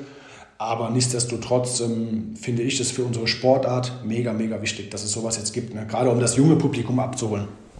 Also Start 7 ist jetzt überall draußen, wenn wir hier schon im zweiten HBL-Update sind. Aber müssen wir natürlich auch sagen, ist noch in Richtung erste Liga. Welche genau. Spieler, welche Spieler hast du? Was ist deine Start 7? Ähm, also es gibt eine, da haben wir so eine, so eine Freunde, also ehemalige Mitspielern, da habe ich Bindi, links außen, Halb links habe ich mir jetzt Lenny geholt. Ähm, Mitte Philipp Weber. Halb rechts habe ich ein Luxusproblem. Da habe ich ähm, David. Also du siehst, das ist schon ein bisschen so eine Freundemannschaft. David, Kai Heffner und Drött. Da weiß ich noch nicht so Oha. ganz genau. Ähm, Timo Kastening rechts außen, Portner im Tor und Moritz Preuß am Kreis. Ja. Also eigentlich eine gute Mannschaft. Ich weiß auch nicht, warum ich damit letzter bin. Ich wollte gerade sagen, die kann sich ja eigentlich sehen ja. lassen. Da möchte man ja, fast kein Trainer Fall, sein weil du gar nicht weißt, wen du spielen lassen sollst. Ja, aber kann auch sein, dass ich vielleicht ein, zwei Spieler, weil ich in zwei Ligen spiele, durcheinander, aber so ungefähr wird schon stimmen. Ja, habe aber dann auch so, so Spieler, ich hatte Heine zum Beispiel auch, die ersten drei Spiele, und er hat halt gar nicht performt. Und ich hatte als zweiten Tor den, den Vujovic, der da, glaube ich, durchspielt, und der hat jetzt 150 Punkte in den letzten drei Spielen und der saß bei mir einfach auf der Bank. So Todeskapital und schlechtes Management. Letzte Woche habe ich mich mit Live Tessier drüber unterhalten von Hamburg. Den habe ich auch, den habe ich übrigens auch. Ja. ja. genau, und ich nehme ja auch, logischerweise, weil der ist ja, natürlich ja, wirklich fantastisch. Ja der ist nicht in der App unterwegs. Und zwar mit dem Argument, wenn er möchte, dass, also wenn er jetzt in einem Spiel gegen Spieler X spielt und Spieler X hat er aber auch in seiner Start 7 in der App aufgestellt, dann will er ja, dass dieser Spieler X gut performt. Jetzt steht er aber auf der Platte gegen ihn und will logischerweise selber ja. gewinnen. Das wird aber Punktabzug in der App bedeuten. Ich habe auch schon gesagt, ich warte auf den Tag, wo, das, wo irgendein Torhüter, so ist, ist ja zum Beispiel dann auch direkter Freiwurf gibt er, glaube ich, 15 Punkte oder so. Wenn ich so sehe, dass irgendein Torhüter mal bei einem Spiel von plus 12 so einen direkten Freiwurf auf der Mittellinie reinlässt, da weiß ich ganz genau, dass der Kollege da seine Finger im Spiel hat. Das habe ich mal zu Felix gesagt. Zu Felix, wenn das kommt, ne, dann höre ich sofort auf, diese App zu spielen. Aber das, das macht einfach so süchtig, das macht so Bock, das dann auch so mit den Live-Punkten zu sehen. Und ähm, schon, schon cool, ja. Das wäre natürlich der absolute Oberhammer, diese Geschichte. Ja. Und zwischen mega lustig und Riesenskandal, nur weil mhm. man selber bei Star 7 so gut performt, dass es das ja. eigene Spiel beeinflusst. Nein, natürlich alles augenzwinkernd gemeint, aber vor, vor zweieinhalb Jahren war hier schon im Podcast Thema, was wäre eigentlich, wenn es das in der zweiten Liga geben würde. Und deswegen frage ich auch immer eigentlich mhm. gegen Ende, was sind denn so die aktuellen Spieler, die man in der zweiten HBL eigentlich haben müsste? Jetzt gar nicht so nur MVP, aber wen könnte man denn da so aufstellen? Fangen wir mal an, links außen, da hätte ich glaube ich schon unseren Spanier genommen, der jetzt weg ist, weil er auch sieben Meter geworfen hat, also immer viele Tore. Fernandes? Genau. Ähm, Kreis, Patrick Gemp aus Dessau, weil er auch eine sehr, sehr gute Quote hat. Ja. Ähm, Torhüter auch einen von uns, logischerweise, wegen der Quote her. Halb links, wen haben wir denn da so? muss ich mal kurz überlegen.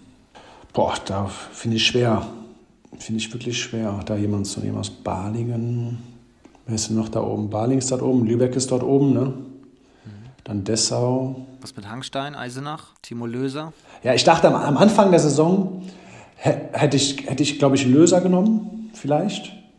Ähm, Rückraum Mitte auch, also ich finde natürlich, die Meter macht viel aus und ähm, wenig technische Fehler. Soman finde ich auch gut. Auch aus Dessau. Rückraum rechts.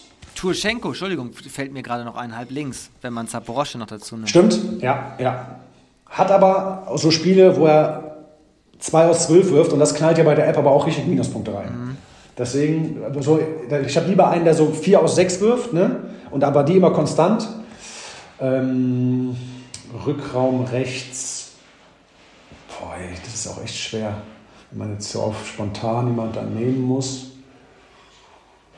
Ja, ich gehe natürlich immer nur die Top-Vereine durch, ohne nach unten zu gucken. Das ist auch immer so ein bisschen mein Problem. So ein Dreh- und Angelpunkt.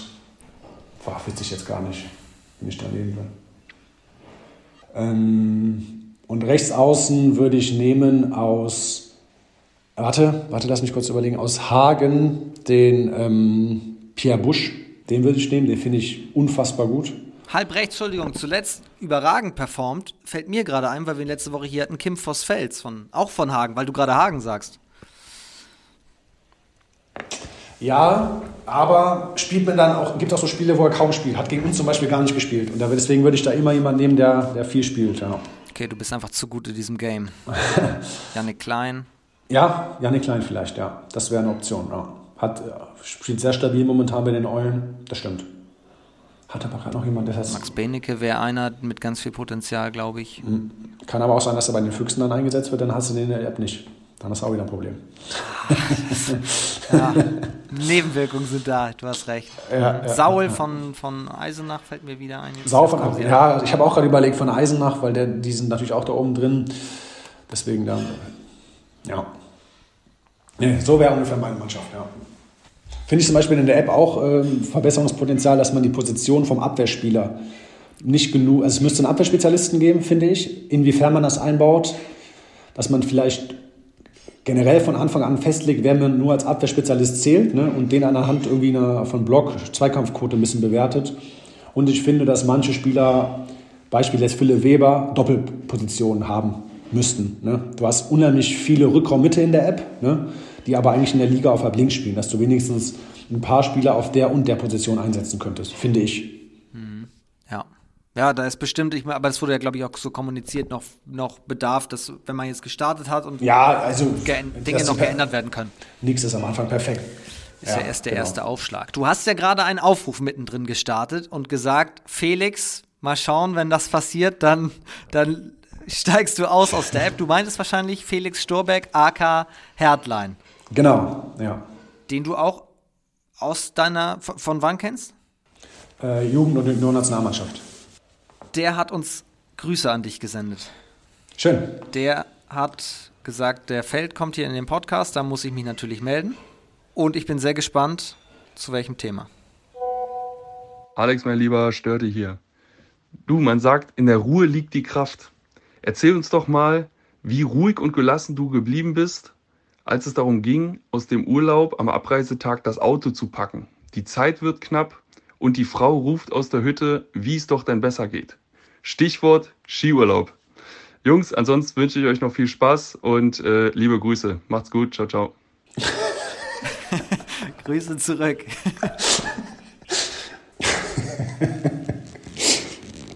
ja, also Felix ist wirklich, wir beiden sind vom Charakter her so gleich. Wenn wir uns sehen, ähm, ist es wirklich, ich glaube, ich habe jedes Mal Bauchmuskelkater vom Lachen und ähm, von Herzen her wirklich einer meiner besten Kumpels und telefonieren wirklich jeden Tag. Und waren tatsächlich dieses Jahr das erste Mal ähm, im Skiurlaub, beziehungsweise ich war dort, konnte aber leider kein Skifahren und für Felix das erste Mal auf Skiern. Das ist auch, war schon Highlight genug, also was ich ja da an, an Videos gesehen habe und diese Eindrücke von ihm, so dieser knappe zwei Meter Schlags auf den Brettern zu sehen, das war einfach ein Highlight ohne Ende. Und ähm, ja, wie es dann so ist, so der Abreisetag, der Mann packt alles schnell ins, ins Auto rein Und ähm, es wird halt alles irgendwie reingequetscht und wir hatten natürlich einen ordentlichen Ritt vor uns, alle wollten schnell los und waren aber da noch nicht alle Taschen drin und dann hat Jana immer gesagt, ja, hier, das muss noch rein, das muss noch rein und dann wurde kritisiert, wie das Auto gepackt wurde und weil ich natürlich wollte, dass sie nichts trägt, weil wegen Schwangerschaft, ähm, habe ich, wie halt der Mann ist, einfach passt schon irgendwie, dann aber beim Öffnen der Türen oder beim Nachladen schon die Hälfte rausgefallen. Dann wurde, dann wurde natürlich die Hektik und die Dramatik immer größer wo irgendwann so kam so, ja, ist alles scheiße gepackt und dann, ja, ist halt die Zündschnur relativ äh, kurz gewesen. Dann stand da halt auch so in der Einfahrt so eine Plastikflasche und dann habe ich da vorgetreten, ich so, dann pack die Scheiße doch nächstes Mal selber. Und ähm, die Jungs standen alle in der Küche, konnten durchs Fenster beobachten und ich weiß, jeder von den Chaoten hätte ganz genauso reagiert. Ich war dann derjenige, dem, dem das dann passiert ist und ich habe nur dann ein lautes Lachen wahrgenommen und ja, jedes Mal, wenn wir darüber reden und Felix das aus seiner Perspektive erzählt, und ich weiß noch, dann ist die Flasche so, so einen kleinen Hang runter, da war so ein Haus. Und dann habe ich aber nicht gesehen, dass da jemand stand. Die Plastikflasche ist so zwei Meter neben dem eingeschlagen. Und dann kam nur so, hey, sag mal. also es hat dann, kam dann eins zum anderen. Und ähm, Sage ja, mal. Die Geschichte zielte ab, aber das waren wirklich unfassbar geile sieben Tage. David war dabei mit Frau, Felix mit Frau, mein Bruder. Frederik Stüber äh, mit seiner Freundin, also wirklich eine richtig coole Hütte, äh, Runde und die hatten eine Hütte direkt auf der Skipiste über Silvester, war richtig, richtig schön. Müssen wir die Nummer von Felix noch an Manuel Neuer weitergeben, damit wir einmal klären können, wie Torhüter erfolgreich Skifahren können? Also ich würde behaupten, dass Manuel Neuer besser Skifahren kann als Felix Hertlein, deswegen ähm, lassen wir es lieber sein. Aber Felix Hertlein spielt. Felix Hertlein spielt, ja, stimmt. Oder ist das jetzt sehr böse von mir? Nee, ich als Bayern-Fan ähm, kann er nicht drüber lachen. Wir gehen zurück in die, warte ganz kurz, du Bayern-Fan aus Krefeld, wie kommt das?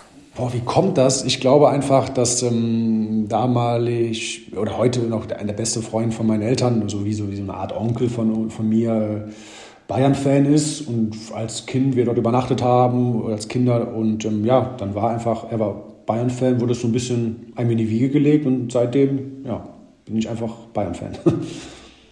Und wir wünschen natürlich, aber das jetzt wieder ernst gemeint, Manuel Neuer auch schnelle und gute Genesung. Das ist natürlich, das ist natürlich völlig klar. Wen hast du denn im Tor eigentlich? beim Fantasy Football, Fantasy Fußball, Entschuldigung. Giekewitz. Zweitbester Torhüter der Liga. Oh, auch schön. Ja. Wir gehen zurück in die Rietzaustraße 69. Und da waren wir ja eben stehen geblieben. Thema David Schmidt. Da habt ihr euch kennengelernt. Wann habt ihr gemerkt, das passt so gut, das wird eine Freundschaft? Auf jeden Fall nicht von Anfang an. Also David war so ein, so ein Typ, den konnte ich gar nicht einschätzen. Wir haben uns, wie gesagt, ein, zwei Mal auf den Spielen von den Länderpokalauswahlen gesehen.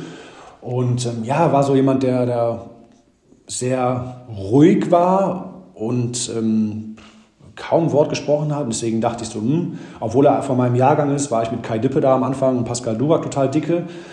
Und ob welcher Tag das genau war, kann ich dir gar nicht sagen oder welches Erlebnis. Ich glaube, das kam einfach mit der Zeit. Das ich glaube, dass ich auch für seine Persönlichkeitsentwicklung gerade bei den Eulen auf dem Spielfeld eine gute Verstärkung war, weil wir vom Spielertyp her sehr ähnlich sind. Und er dann ein schwieriges erste Jahr hatte in Ludwigshafen und als wir dann gemeinsam auf dem Feld standen, das unheimlich gut harmoniert hat. Ähm, ich glaube, es ist so, was die Rückraumrechten, die ich in meiner Karriere bisher hatte, einfach ein blindes Verständnis. Da reichte ein Augenkontakt und wir wussten, welche Handlung gespielt wird. Ja, und so hat sich dann einfach mit der Zeit immer mehr so eine Freundschaft entwickelt, die dann ja so weit jetzt mittlerweile gegangen ist, dass wir auch wirklich täglich kommunizieren. Und ähm, ich sein Trauzeuge sein durfte, er wird meiner. Und dementsprechend ähm, ja, war das wirklich so, ich glaube, wir beide, was ich auch ganz am Anfang erwähnt hatte, haben die richtige Mentalität in die Mannschaft gebracht. Auch jemand, der im Training keine Scheu hatte, auch mal jemanden umzuhauen oder auch mal was anzusprechen, aber auch im Spiel ähm, Bock hat, Spiele zu entscheiden, vorwegzugehen. Und das auch so ein bisschen Rezept und Schlüssel war zur damaligen Zeit bei den Eulen. Eingangs haben wir gehört, es gab eine Zeit lang mal Funkstille zwischen euch. Ja, das ist auch so eine Geschichte. Es war so, Ähm, David hatte sich damals ähm, von seiner Ex-Freundin getrennt gehabt und wir haben dort auch einen Skiurlaub zusammen gemacht. Ähm, beim ehemaligen Präsidenten, bei Andreas Rudolph in Ischgl, haben wir mitgenommen. Ähm, Diana und ich haben dort äh, über Silvester sind dort Ski gefahren und er hat dort seine heutige Frau, die Johanna, ähm, kennengelernt. Ja, und äh, man wusste, okay, die beiden ähm, verstehen sich gut und so weiter und so fort. Und bei den Eulen ähm, gab es äh, unter der Zeit von Gunnar Dietrich, der ehemalige Kapitän, eine Zeit, der das Amt hatte, wenn Spieler frisch vergeben sind, er das in der Mannschaft vor dem Training groß ankündigt. Also wenn jemand eine Beziehung eingegangen ist, hat er sich vorbereitet, die Kabine geschmückt, Luftschlangen, so eine Kanone vor dem Spiel gezündet. Das war ein. Das ist ein Amt? Ja, das, war, das zeigt auch so ein bisschen den Charakter der Eulen. So verrückt. Und dieses Amt hatte er, also ist jemand hingegangen, hat das erzählt. Und Gunnar hat das eine Woche, weil Gunnar erst sehen wollte, ob es hält, vor dem Training dann gesagt danach. Ja, und ich wusste halt immer so, okay, was ist jetzt mit David und Johanna? Ich war ja schon zu dem Zeitpunkt so einer seiner besten Kumpels. Und dann stehe ich dort im Training und auf einmal heißt es, ja, jemand hat eine Freundin, David Schmidt. Und ich konnte mich in dem Moment überhaupt nicht freuen, weil ich so sauer war, dass er mir das nicht erzählt hat, weil ich ja auch mehr oder weniger oder wir der Grund dafür waren, dass sie sich kennengelernt haben. Ja, und dann ähm, ja, war ich wirklich so ein bisschen, ich war echt so ein bisschen beleidigt und dann haben wir uns da beide so ein bisschen reingesteigert, dass wir einfach dann drei oder zwei Monate kein Wort mehr außerhalb der Handballhalle geredet haben. Und im Training, ja, dann sind wir auch mal aneinander geraten und so weiter und so fort.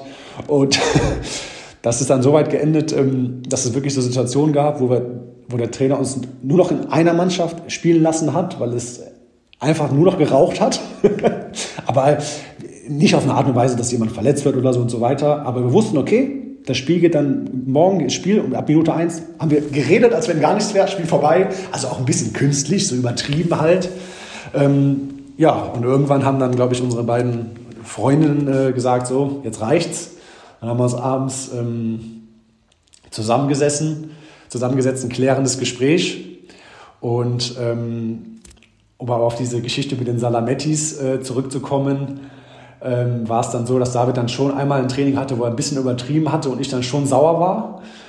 Und dann hatten wir beide aber so eine Schwäche für so Salami-Sticks, diese Salamettis. Und dann habe ich nur gehört, okay, ein Auto hat vor meiner Haustür gehalten, dann hat es geklingelt. Und dann war nur so ein, so, ein, so ein, weißer Zettel an meinem Briefkasten, bring morgen einen Ellenbogenschoner mit. Und dann kam so, waren die Salamettis da drin, so nach dem Motto als Entschuldigung dafür, dass er mich so umgehauen hat. Ja, und ähm, auf jeden Fall, das, hat, das zeigt halt auch so ein bisschen so dieses, dieses Verhältnis von uns, äh, beide auch so sturköpfig gewesen. Aber auch da können wir heute drüber lachen. Ähm, und maßgeblich, glaube ich, auch für den Anteil bei den Eulen damals war er, ja. Gunnar Dietrich hat das Amt, der, der, der ist Frauke Ludowig der Eulen gewesen, kann man das sagen? Wenn jemand eine Freundin hat, ja, so kann man so ein bisschen sagen, ja. Also da hat er auch da riesen Spaß dran. Es gab dann hat er so manchmal so nach dem Training gab es so kleine Sektgläser. Die Kabine war mit Rosen, mit Luftschlangen bestückt und manchmal hat einer eine Krone bekommen. Also wirklich, der hat sich da Sachen einfallen lassen. Das kannst du dir nicht vorstellen. Er hatte einen riesen Spaß daran. Und, ähm, Aber woher hatte der seine Informationen? Das war halt so, derjenige, der eine Freundin hat, hatte die Pflicht, das aber auch dem Gunnar zu sagen. Also sagt Gunnar, ich habe jetzt eine Freundin, dann gab es eine Woche Schonfrist von Gunnar, dann hat er nochmal nachgefragt, seid ihr denn noch zusammen? Ja. Und dann wurde etwas vorbereitet. Das ist ja Weltklasse. Hast du das jemals irgendwo anders auch gehabt oder war es nur bei den Eulen? Nein, nein, ach, also das waren, das waren die Eulen Ludwigshafen zur damaligen Zeit und ich glaube, ohne diese verrückte positive Eigenschaften, die dieser Verein bzw. diese Mannschaft zu der Zeit hatte, wären diese Erfolge niemals möglich gewesen. Ja, schade, dass Gunnar Dietrich letzte Saison schon hier war. Den müssen wir uns nochmal holen hier in den Podcast. Da muss er nochmal Stellung zu nehmen, wie er das gemacht hat. Ja. Äh, ja, ich, ich, ich, erinnere mich, dass ich das auch gehört habe, aber da hat er nichts zu gesagt, ne? Das hat er gar nicht erzählt. Nee, ne? nee, hat er nicht gesagt. Weil ich weiß, dass er das bis zum Ende hatte, das Amt. Da war ich mir ganz sicher, ja. Was war das, was heißt verrückteste, aber das, das coolste Amt, das du in deinen ganzen Stationen mal innehattest bislang? Kassenwart in Wetzlar. Das war das Coolste?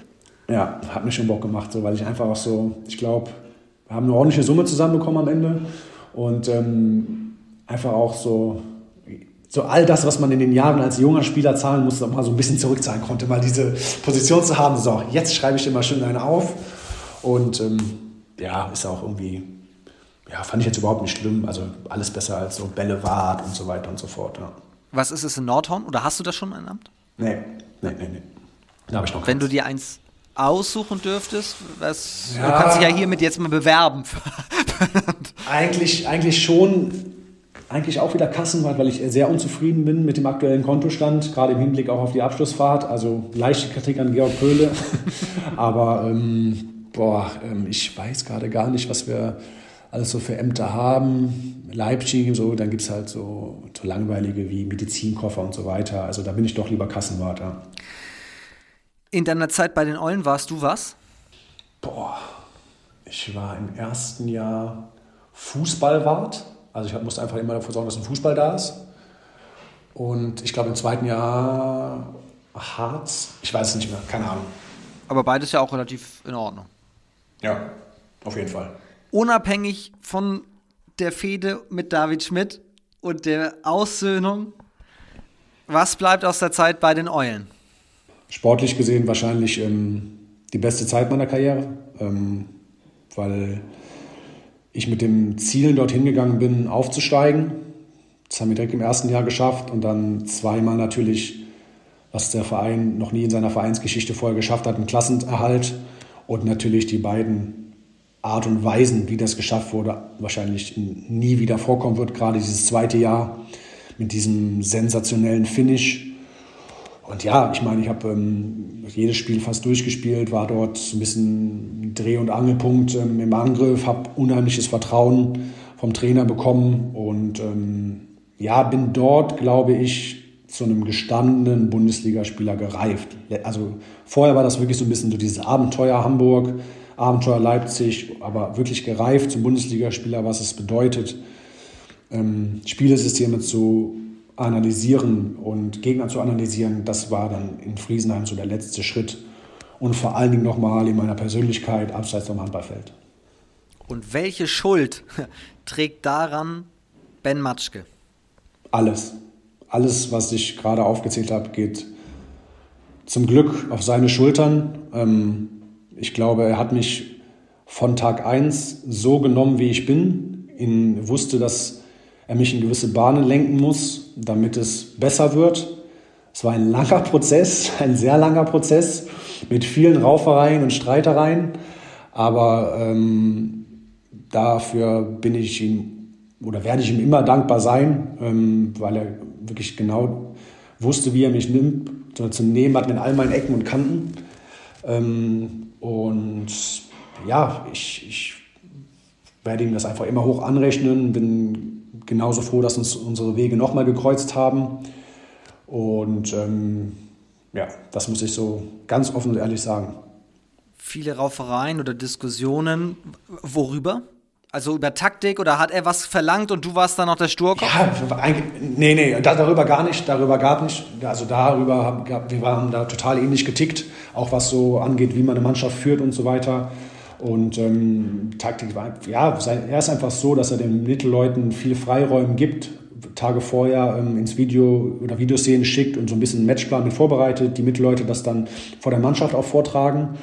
Und Raufereien einfach über ja, gewisse Verhaltensweisen, wie ich gesagt habe. Wenn ich dann in Stuttgart in der 50. Minute die Wasserflasche auf den Boden haue, das Kampfgericht mit zwei Minuten gibt und der halben Mannschaft damit schade, dann gab's halt, wurde sich mal auf der Toilette eingeschlossen und sich angeschrien. so ne? Oder auch im Training mal nach Hause geschickt, wenn ich wieder bockig war. Ähm, auch das gab's noch beim 24-jährigen Alexander Feld. Und ähm, deswegen, ähm, ja, er, er, aber er hat, glaube ich, nie aufgegeben, an mich zu glauben und wusste immer, dass er sich in kritischen Phasen auf mich verlassen kann, dass ich immer vorne weggehe. Und ähm, ja, das war so ein bisschen so ein, so ein Geben und Nehmen. Das darf man gar nicht vergessen. Jetzt sind wir bei den Eulen. Du hast schon extrem viel erlebt, aber bis zu dem Zeitpunkt immer noch relativ jung. Ja, ja, ja, genau. Also deswegen da einige, das erleben einige nicht ihre ganze Karriere, aber so ein, so ein Klassenerhalt, ähm, ich glaube, das werde ich dann irgendwann auch später mal meiner Tochter zeigen, was man dort wirklich erlebt hat. Diese Emotionalität, die, ich, was für mich wirklich im Kopf hängen bleibt aus diesem Spiel, dieser Moment, wo in der 58. Minute das andere Spiel aus ist, die Zuschauer nach vorne an die Bande rennen und einfach nur laut losschreien. Und wie so eine Schockwelle du bekommst du mit, okay, das Spiel ist tatsächlich unentschieden ausgegangen und wir müssen jetzt hier gewinnen und dann können wir das tatsächlich noch schaffen. Das löst Gänsehaut und Emotionen in mir hoch. Ich gucke wirklich einmal im Jahr immer noch dieses Spiel komplett an oder wenn man schlechte Laune hat, ähm, einfach weil das so unfassbare Gefühle in einem auslöst. Ähm, das war schon, war wirklich besonders. Und ich glaube, jeder, der zu der Zeit bei den Eulen gespielt hat, ähm, wird dir das genauso wieder erzählen. Wir haben hier im Podcast, also wir reden vom, vom Abstiegsfinale, müssen wir ja sagen, 2019. Gummersbach war noch beteiligt. Und wir haben es jetzt schon aus Gummersbacher Sicht gehört, aus Bietigheimer Sicht. Es war in Bietigheim, ne? Das Spiel. Das Spiel war in Bietigheim, genau. Und die Ausgangssituation war so, dass beide, ähm, ich glaube, ja, muss ja gewesen sein, beide waren ein Punkt vor uns und wir mussten am letzten Spieltag zu Hause gegen Minden gewinnen und waren darauf angewiesen, dass die halt unentschieden spielen. Es durfte keiner gewinnen, dann wären, wären, wären wir weg gewesen. Das ist wirklich irre. Was aber eigentlich, was man so ein bisschen an der ganzen Geschichte immer vergisst, dass wir vier, nee, fünf Spieltage vor Schluss die Situation hatten, dass wir alle Spiele gewinnen mussten oder wir hätten uns noch einen Unentschieden erlauben können. Und die beiden durften kein einziges Spiel mehr. Also es gab zehn Spiele, die quasi offen waren, dass die sie gewinnen. Die durften keins mehr gewinnen, außer dass sie, die haben am letzten Spieltag logischerweise gegeneinander gespielt, unentschieden gegeneinander spielen dürfen. Und wir dann BHC, Stuttgart, Minden und Auswärtsspiel bei den Rhein-Neckar-Löwen noch hatten. Ja. Und wir haben alle diese Spiele gewonnen. Und das ist so das, was man eigentlich vergisst. Also wir haben quasi von unseren, ich weiß nicht, wie viele Punkte am Ende waren, 20, keine Ahnung, dass wir 10 Punkte aus den letzten fünf Spielen geholt haben oder unentschieden gegen, gegen Stuttgart war es, glaube ich, noch. Und also das war für mich noch viel, viel unrealistischer, das Szenario. Und aber weil wir diese vier Spiele gewonnen haben, wusste ich am letzten Spieltag, pass auf, das schaffen wir jetzt auch noch. Nach dem Sieg gegen die Rhein-Neckar-Löwen wusste ich, es gibt dort irgendjemand, der an dieses Handballwunder glaubt. Ist das dementsprechend aus deiner Zeit auch am höchsten einzuschätzen, dieses äh, komplette Wunder, Abstiegskampf und Klassenerhalt geschafft? Höher vielleicht noch als der Aufstieg? Ja, alles. Nee, also, ja. Aufstieg war ja genauso. Unser Spiel war vorbei und wir waren nicht aufgestiegen. Ne? Wir mussten hoffen, dass Rimpa ähm, in Sparta verliert. Dann hat Sparta das Spiel am Ende mit zwei gewonnen und dann war, wo, sind bei uns alle Dämme gebrochen. Also jeder, jeder, jedes Spiel, finale Spiel war irgendwie so ein Highlight. Im zweiten Jahr dann der, der Abstiegskampf war auch, wir mussten zu Hause gegen, gegen Erlangen gewinnen und äh, Lübeck musste Lemgo verlieren. Also das war dann wirklich, wir waren immer auf jemanden angewiesen, hatten es nicht in eigener Hand. Aber allein die Tatsache, dass wir mit dieser Studentenmannschaft überhaupt so weit gekommen sind, wie so ein, ja, ist zwar Baling, so ein gallisches Dorf, aber wirklich der absolute Underdog, das war, ich glaube, das hat Felix auch noch letztens zu mir gesagt, dass jeder Trainer, der einen Aufsteiger übernimmt oder in dieser Situation ist, einmal so ein bisschen dieses Beispiel Ludwigshafen nennt, weil er einfach gesagt hat, das war der Inbegriff einer Mannschaft. So. Die Mentalität, die dort geherrscht hat, es war egal, gegen wen wir spielen, wir wussten, wir können das Spiel heute gewinnen. So, es gab nie eine Selbstzweifel. Natürlich alles vom Trainer aus, der das mitgelebt hat, aber wir hatten halt so, so ein Mindset in der Mannschaft, so egal wer heute kommt, wir prügeln da drauf wie auf kalt Fleisch und nehmen diese Halle mit, dann, weil welche Mannschaft schafft es heute, als Aufsteiger zu Hause gegen Wetzlar mit acht hinten zu liegen, am Ende mit zwei zu gewinnen. Das, das war für uns, wir sind in die Kabine, haben uns angeschrien, haben gesagt, wir drehen jetzt das Spiel, sind raus und gewinnen am Ende mit zwei. So, das war dieses, wirklich, wir, die haben niemals aufgegeben. Und das war für mich das, der Inbegriff einer Mannschaft und vor allen Dingen auch was so Mentalität angeht. Und nur so geht Abstiegskampf.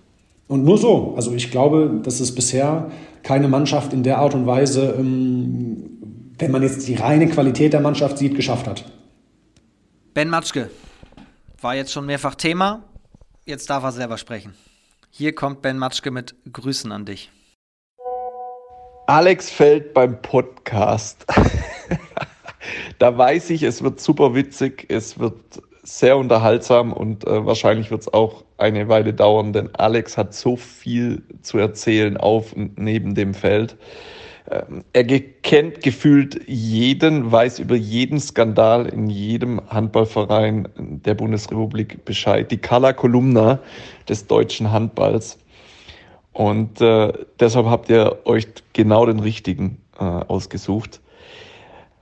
Alex ist ein toller Handballer und ich hoffe, er wird bald wieder fit und äh, dass er wieder Handball spielen kann. Und es ist so schön, äh, mit ihm zu quatschen, zu philosophieren und äh, mit ihm zusammenzuarbeiten. Hat das Herz am richtigen Fleck und auch ja, die Zunge am richtigen Fleck, denn Alex eckt gerne auch mal an, er sagt seine Meinung und äh, die gefällt nicht jedem. Deshalb gibt es viele, viele Geschichten zu erzählen, zu berichten, die vielleicht äh, jetzt nicht an die Stelle hingehören. Die soll er selber preisgeben. Aber vielleicht kann er im Rahmen des Podcasts mal erzählen, was eine Nicht-Abstiegsfeier bei den Eulen Ludwigshafen mit einem Großeinsatz der Feuerwehr äh, zu tun hat, beziehungsweise welche Verbindung da besteht. Und Alex ist ja ein leidenschaftlicher Fußballmanager-Spieler. Er versucht es zumindest und leidenschaftlicher Bayern-Fan. Und vielleicht in dem Zusammenhang, welche Rolle, welche positive Rolle José Mourinho auf seine wöchentlichen Leistungen hat. Und äh, ich glaube, es wird unterhaltsam und äh, vielleicht kann er dazu was sagen. Ich wünsche euch noch super viel Spaß im Rahmen äh, des Gesprächs und hoffentlich bis bald. Ciao, ciao. Ciao, ciao. Liebe Grüße an, an Ben Matsch.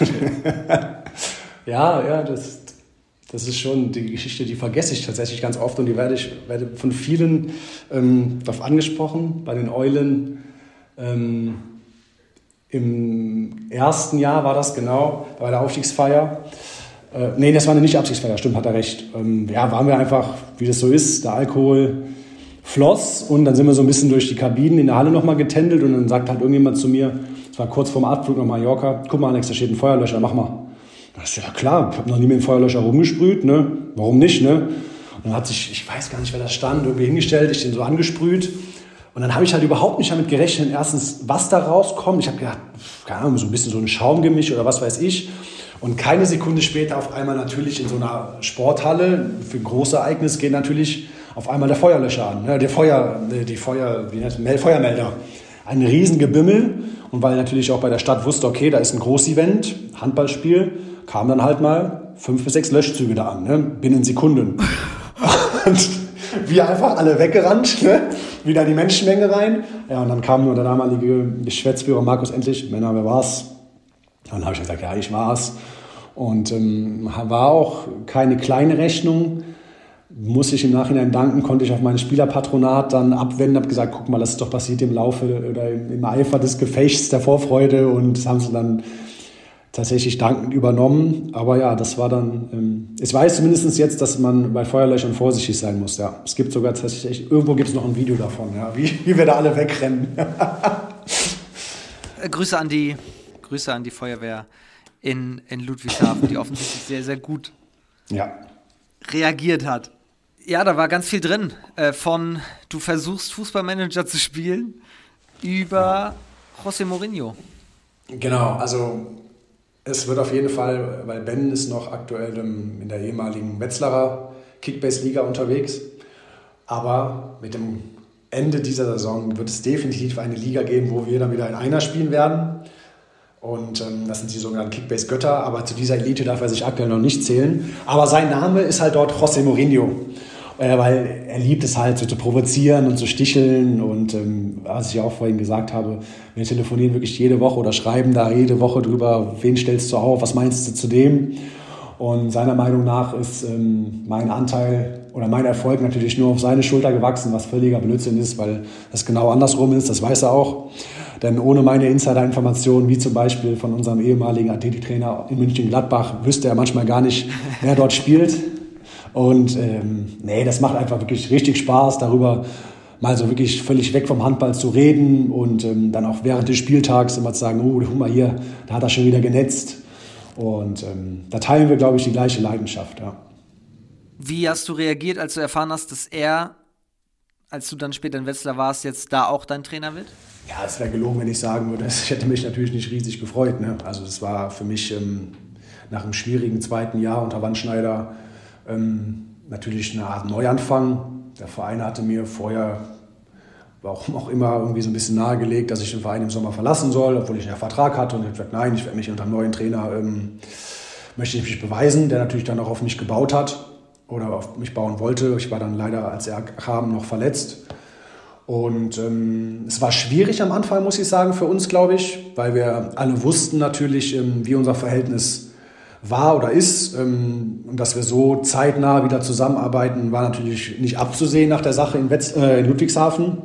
Aber ich glaube, ähm, dass wir das sehr, sehr gut gehandelt haben. Er wusste dann auch in den ersten Spielen, wo ich dann mein Comeback gefeiert habe, mich genau einzusetzen und habe dann auch meine Leistung gebracht.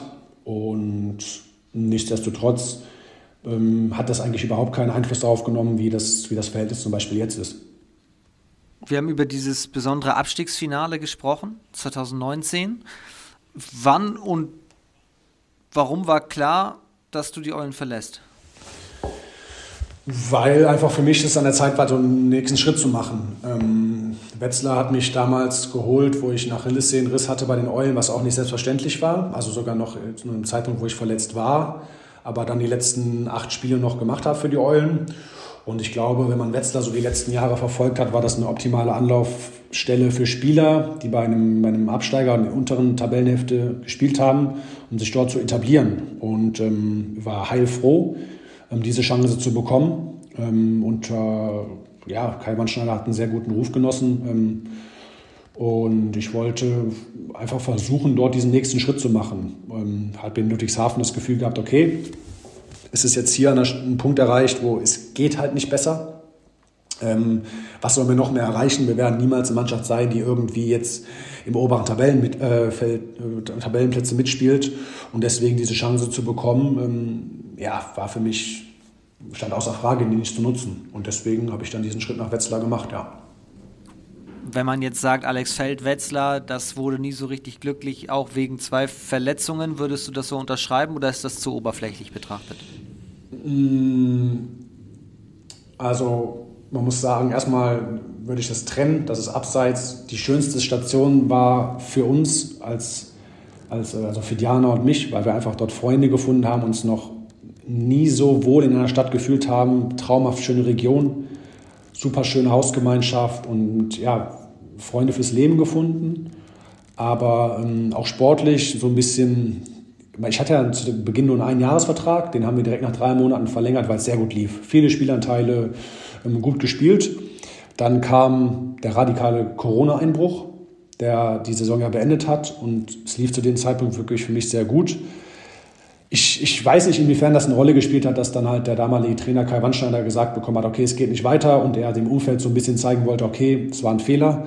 Aber meine Spielanteile haben sich gefühlt mit der Entscheidung radikal geändert. Also es wurden dann Versprechungen mir gegenüber getroffen, die nicht eingehalten wurden, mit äh, wir werden noch zweit auf der Position, dann waren es doch drei und so weiter und so fort. Wo ich jetzt im Nachhinein sage, okay, ich hatte einfach auch kaum die Chance, dann mich nochmal zu beweisen, sondern ich wurde von heute und auf, auf morgen mehr oder weniger wirklich total an die Seitenlinie gestellt. Und ja, und wenn du dann einmal so in so einer Spirale drin bist, es ist auch schwierig für den Kopf. Ne? Also da muss man echt sagen, ähm, so eine Situation hatte ich natürlich die letzten drei Jahre dann nicht mehr sondern ich war Leistungsträger einer Mannschaft und klar ist es Wetzlar ein anderes Umfeld, aber ich glaube, dass es ähm, Spiele gab, wo ich dann schon hätte ähm, auch mal gerne die Chance zu bekommen, oder er hätte auch mal spielen können oder müssen sogar, um das mal so zu sagen.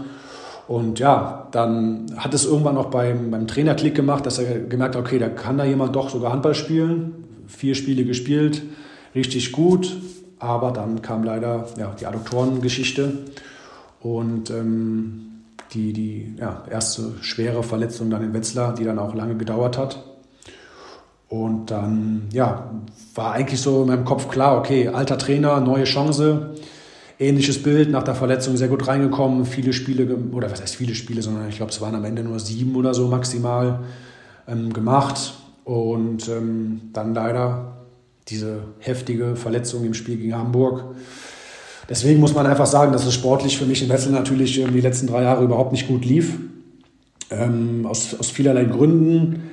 Aber ähm, dass die Umgebung, wie ich gesagt habe, die Region wird für uns immer einen Riesenplatz haben. Dort Wir haben uns dort verlobt und ähm, ja, einfach eine, eine, schöne Zeit abseits vom Handball. Und auch dort innerhalb der Mannschaft Freunde gefunden. Lenny, Max Holz, die wirklich zu richtig, richtig coolen und engen Freunden geworden sind. Heißt aber auch, wenn du irgendwann wieder in Nordhorn spielst, hoffentlich sehr bald, ist es ein bisschen ein Neuanfang. Auf jeden Fall. Deswegen habe ich ja auch diesen, diesen Schritt nach Nordhorn gemacht, ne? weil ich einfach wieder Handball spielen wollte und Verantwortung übernehmen möchte bei einem Verein, wo ich damals zumindest mit acht Punkten Vorsprung dachte, es, es wird ein Bundesligist, aber auch überhaupt nicht ähm, schade darum bin, dass es jetzt in Anführungszeichen nur die zweite Liga ist.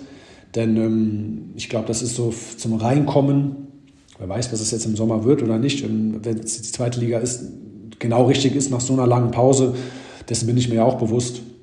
Und ähm, deswegen haben wir ja auch hier den Schritt nach Nordhorn gemacht, die äh, sehr, sehr großes Vertrauen und Hoffnung in meine Person setzen, ähm, viel in mir sehen und ich, ich freue mich einfach auch darauf, ähm, jetzt das, das dann hoffentlich bald oder im Sommer dann machen zu können.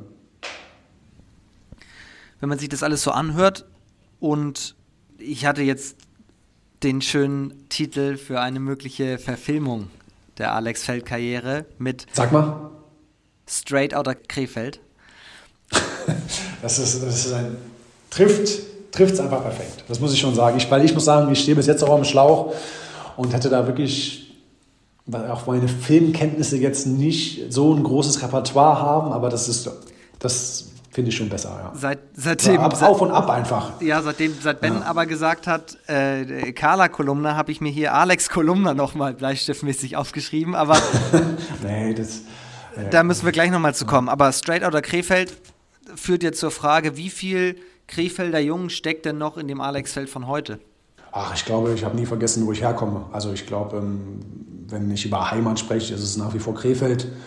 Wir verbringen ähm, in unserer Zeit im Sommer unheimlich viel und gerne Zeit mit unseren Familien. Also Diana kommt aus Leverkusen, dann sind wir dort oder wir sind in Krefeld. Ich habe ein sehr, sehr enges Verhältnis, seitdem ich zu Hause ausgezogen bin, zu meinem Bruder. Wir telefonieren auch wirklich mega viel. Und ich meine, ich habe jetzt äh, schon zwei Verletzungen ähm, bei ihm wohnen dürfen. Also in seiner Zeit, wo er seine eigene Wohnung hat, war ich die Hälfte bei ihm zu Gast. Also da ist dann irgendwie auch eine Art WG gewesen. Und das, das, wenn ich, das bin ich natürlich auch mega dankbar darüber, ne? weil er hat sich auch gedacht, erste eigene Wohnung, jetzt ist die Hälfte der Zeit hockt sein älterer Bruder ihm hier auf, der, auf dem Schoß so gefühlt. Ne? Und deswegen ist das Krefeld immer meine Heimat. Ähm, ich ähm, finde es, finde es interessant, was dort im Sport passiert. War früher unheimlich gerne beim Eishockey und deswegen ähm, ist es für mich, sind dort meine Wurzeln, ja. Worüber wir noch gar nicht gesprochen haben, ist, du bist von Beruf Sportsoldat.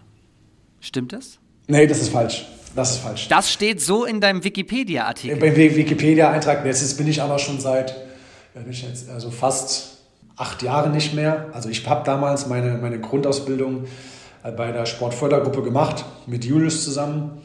Und ähm, habe aber, das geht ja nur bis eine gewisse Anzahl von Jahren, ich glaube zwei.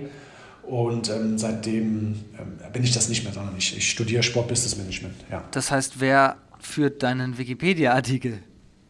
Tja, Wie, ähm, Reinhold Wikipedia vielleicht, keine Ahnung. Ja. Wenn du diesen Podcast jetzt hörst, bitte einmal die Wikipedia-Seite updaten, weil da steht ja auch, dass du seit letztem Sommer bei Nordhorn spielst. Also insofern, oder unter Vertrag bist. So, also ja. zumindest das wird ja offensichtlich immer mal wieder. Ja. Immer mal wieder geupdatet. Aber ja, das hat mich tatsächlich letztens auch jemand gefragt. Ja, also das, du bist nicht der Erste, der mich darauf anspricht. Ich, keine, aber keine Ahnung. Ja. Was denkst du selber, wenn du diese ganzen Stationen so wie heute jetzt Revue passieren lässt und deine Karriere so vom inneren Auge hast, was, was fehlt noch? Oder bist du komplett im Reinen damit und es ist so komplett? Ähm, was fehlt natürlich, ähm, keine Verletzung zu haben. Ne? Also wenn ich mir was aussuchen könnte, dann würde ich das natürlich gerne, ähm, äh, gerne ändern, aber ähm, lässt sich nicht ändern. Und ich muss sagen, ich glaube, was so die Vereine angeht, habe ich in Deutschland erstens was die Himmelsrichtung angeht, vom Westen, Osten, Norden, Süden, alles mitgenommen und dann auch die Mitte gefühlt mit Wetzlar und auch so alle Facetten vom Profisport. Ne? So dieser, dieser Weg in Leipzig von einem Verein, der sich wirklich von klein auf aufgebaut hat über Türklinken putzen und mit viel harter Arbeit dorthin, wo sie jetzt sind. Dann nach Hamburg zu einem Nonplusultra mit zehn geführten Vereinen in einer Großstadt bis hin zu einer Insolvenz. Und dann halt im Süden so dieses, ja auch aus dem, aus dem Dorfverein, ein Bundesliga-Abenteuer zu erleben, was einzigartig war, bis hin, was jetzt meine letzte, wo ich das letzte Mal aktiv war, in, in Wetzlar, ja, ein gestandener Bundesligist, der in der, in der Region die klare Nummer eins ist im Mittel, beziehungsweise dort im Wetzlar Duffenhofen, der auch aus dem Dorfverein entstanden ist zum gestandenen Bundesligisten. Ja, und jetzt in Nordhorn, dieses Abenteuer, dieses Kapitel ist noch nicht, nicht so gefüllt. Aber ich glaube, dass sich hier eine Menge Potenzial verbirgt, was noch ähm, ja, erstmal entdeckt werden muss oder die Verantwortlichen noch nicht so ganz wissen was ja eigentlich möglich wäre mit einem Alleinstellungsmerkmal in der Region. Du hast ja den Vorteil, hier ist rundherum nichts. Die Nähe zu Holland, wo es auch einen Handballboom gibt, muss man ja auch sagen. Und deswegen, ich, ich bereue keine einzige meiner Stationen. Also ich bin wirklich total froh, weil ich Menschen und Freunde gefunden habe und auch einfach Sachen erlebt habe. Ich bin kein Typ, der jetzt ähm, nochmal wechseln möchte, sondern ich sage, das ist ja auf jeden Fall auch sowieso meine letzte letzte Anlaufstelle, mein letzter Versuch jetzt mit dieser Verletzung, weil wenn noch mal was Schweres passieren würde, dann sage ich, dann muss man auch mal so ehrlich sein, der Körper, das ist es nicht wert, sondern es gibt ja auch ein Leben nach dem Sport. Und ähm, deswegen ähm, hoffe ich einfach, die Vertragslaufzeit hier zu erfüllen, die Erwartungen zu erfüllen und einfach vor allen Dingen jetzt die nächsten Jahre wieder Spaß zu finden. Das, was ich, wofür ich das Ganze ja auch mache. Ne? Spaß sportlich und auch ja, natürlich mit dem großen Ereignis abseits vom Handballfeld. Das ist eigentlich fast schon ein schönes Schlusswort. Ja. was man sagt. Also erstmal wünsche ich dir das auf jeden Fall, dass du da nochmal komplett angreifen kannst. Aber wir sind noch nicht am Ende vom Podcast. Es gibt natürlich, wer unseren Podcast schon äh, länger hört, weiß, dass ein paar Klassikerfragen zum Ende. Und die eine wandle ich mal ein bisschen um und frage nicht, wer steigt auf, sondern wie groß ist die Wahrscheinlichkeit denn, dass, wenn du dein Comeback feierst, das in der Liquimoli HBL tun wirst? 50-50. Danke. nee. nee. ähm, boah, das ist aber wirklich, ich sage, ich sage, aber nee, ich bleibe bei 50-50, muss ich wirklich sagen, weil es steht und fällt einfach mit unserer Konstanz im Angriff. Und wenn wir die in den Griff bekommen, dann, dann sieht es gut aus. Aber ich weiß auch, wie oft es in den letzten Wochen und Monaten in die Hose gegangen ist. Ähm, ja. Wer steigt noch auf? Ich glaube schon Baling. Also es wäre dafür haben sie, glaube ich, zu viele Spiele schon knapp gewonnen. Ich glaube, die wissen, gerade auch mit der Verpflichtung von Felix, ähm, einfach so ein bisschen, worauf es ankommt in solchen Spielen. Du musst nicht immer an deinem Maximum spielen, um so ein Spiel zu gewinnen, sondern nur in einer gewissen Phase. Und auch gerade so diese knappen Spiele, die gewinnen sie einfach. Und wenn du das in der zweiten Liga schaffst, dann steigst du am Ende auch auf. Wer wird MVP?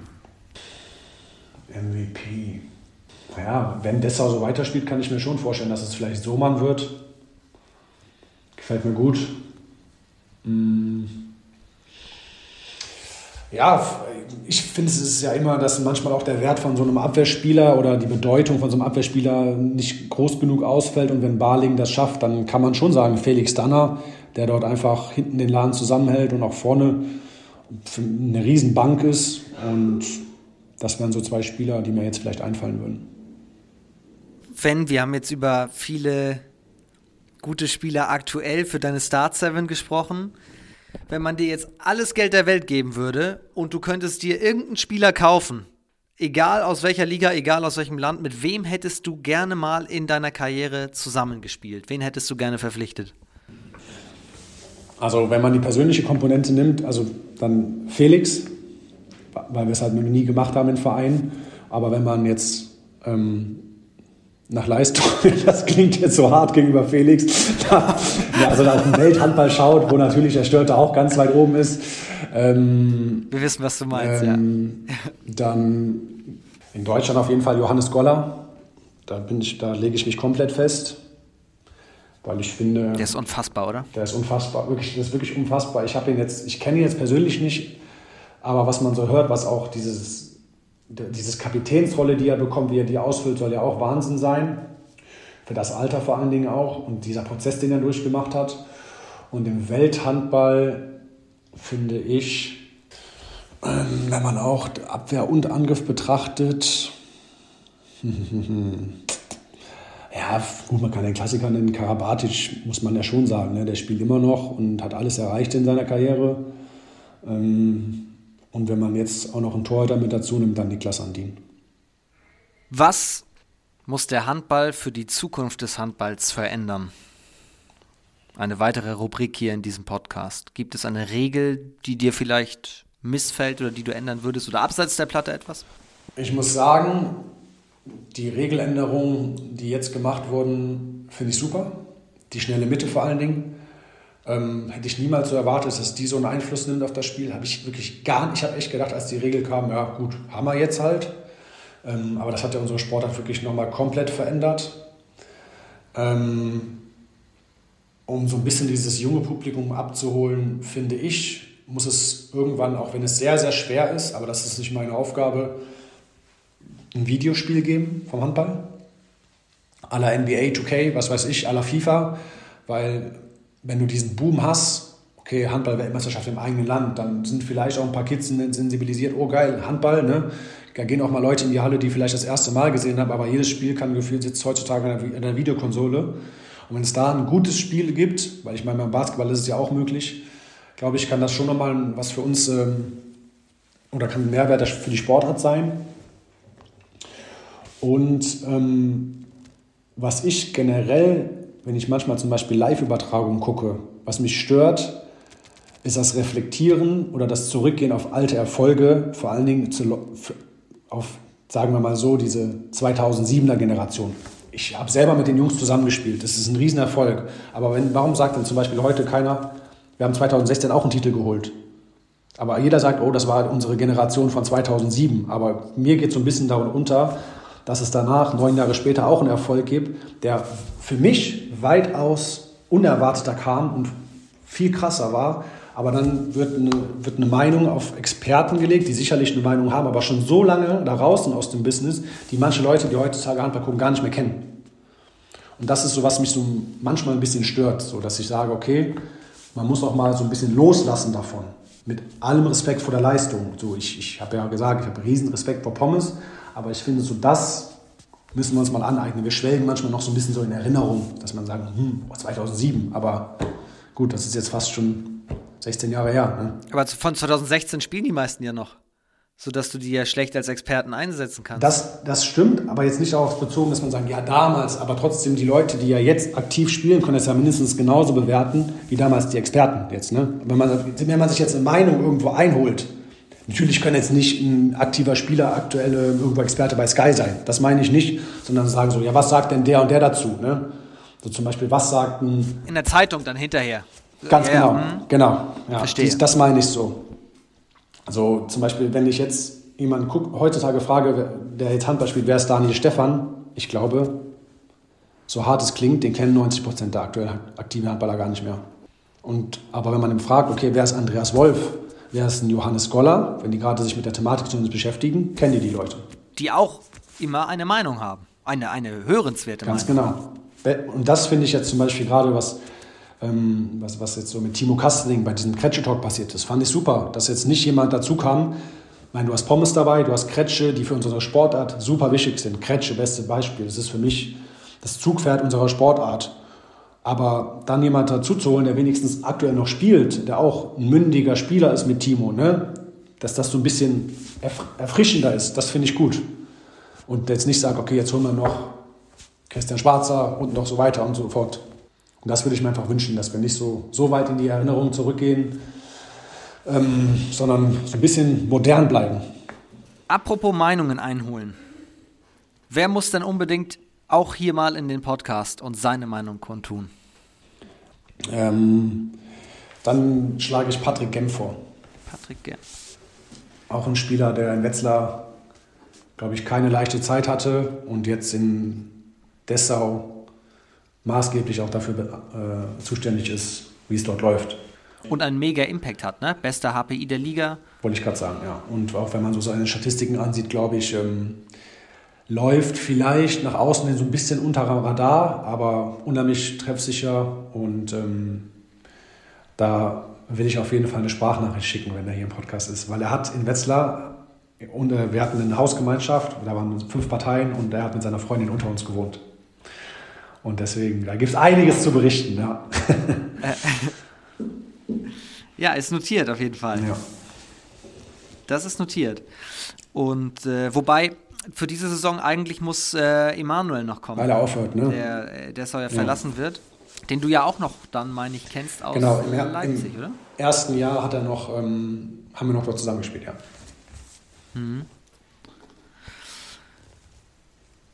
So, Patrick Gemp ist auf meiner Liste, die ich hier weiter fortführe, die zum Glück immer länger wird. Jetzt müssen wir, weil wir so viel natürlich gesprochen haben, oder vor allem ich habe natürlich viel über Filme gesprochen, und Straight Outta Krefeld, ich glaube, ich nenne die Folge einfach so, Straight Outta Krefeld, Ja, das ist das ist ein catchy Name. Ganz einfache Frage zum Ende, was sind eigentlich die drei Lieblingsfilme von Alex Feld, die jeder mal geguckt haben muss? Draft Day äh, ist so ein Film, wo es um Draft geht. Da, will ich, da sage ich gar nicht mehr zu. Unheimlich, unheimlich geiler Film. Also ein, ein Sportfilm. Ja, ist ein Sportfilm, genau. Ähm, ja, und da muss ich sagen, ich bin halt Riesenfan von, äh, von den Harry Potter-Teilen und Herr der Ringe. Also die habe ich einfach, weil immer damit groß geworden ist, äh, finde ich dort, die kann, man, die kann man immer gucken. Ja. Aber wenn man auf den Sport bezieht, finde ich, ist, das ist Platz 1 für mich in Sachen Sport, ist Draft Day. Ähm, das ist ein Film, den habe ich das erste Mal, es war der erste Busfilm ähm, in Leipzig, also das war das Amt von Lukas Binder und er hat den angemacht und ich saß in diesem, in diesem Bus und habe da aufgeguckt, wie, also das war an Spannung nicht zu überbieten. Also das, und dann habe ich das auch immer wieder ähm, in den äh, bei anderen Vereinen, in Ludwigshafen hatte ich auch das Amt, jetzt wo du es sagst, da war ich im Filmwart, da habe ich ihn angemacht und die haben auch gesagt, was ein Film. Also der, der ist gut. Wie heißt der? Draft Day. Da ist er. Tag der Entscheidung. Beim NFL Draft. Okay, stark. Ja, Ja, guter Film.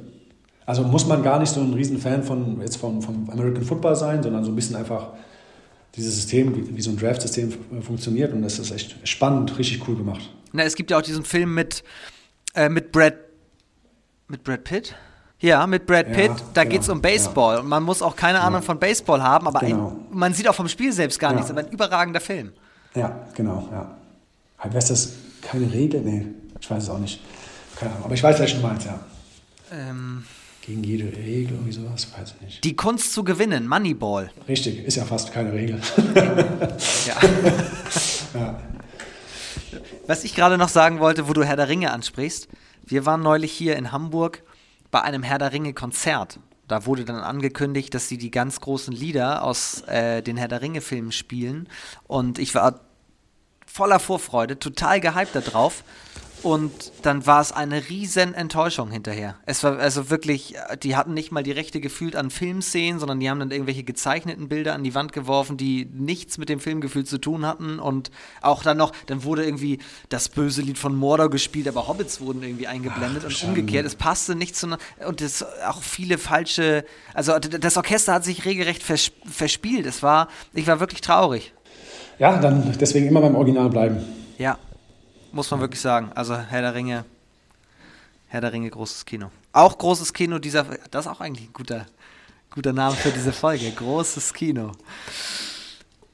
Vielen Dank, dass du dir Zeit genommen hast. Ich schaue auf die Uhr, es ist jetzt offiziell die längste Folge aller Zeiten im zweiten HBL-Update. Ja, ich habe mich damals bei Hand aufs Herz darüber aufgeregt, dass die Folgen, dass manche Folgen so lang gingen. Jetzt kann ich mich nicht mehr darüber beschweren. Mist. Auf jeden Fall ist, haben die, die Zuhörerinnen und Zuhörer jetzt für die nächsten Wochen Material. Ja, Wer bis zum Ende dabei geblieben ist, ich hoffe, euch hat es auch gefallen. Alex, dir alles Gute. Hoffentlich sehen wir dich bald, egal ob in der zweiten oder ersten Liga. Hauptsache, wir sehen dich wieder auf dem Feld. das ist sehr, sehr lieb. Dankeschön. Euch vielen Dank fürs Zuhören. Das war die Folge mit Alex Feld. Nächsten Donnerstag sind wir wieder am Start mit dem zweiten HBL-Update. Euch ein fantastisches Wochenende. Bleibt auch gesund. Bis nächste Woche. Liebe Grüße und tschüss.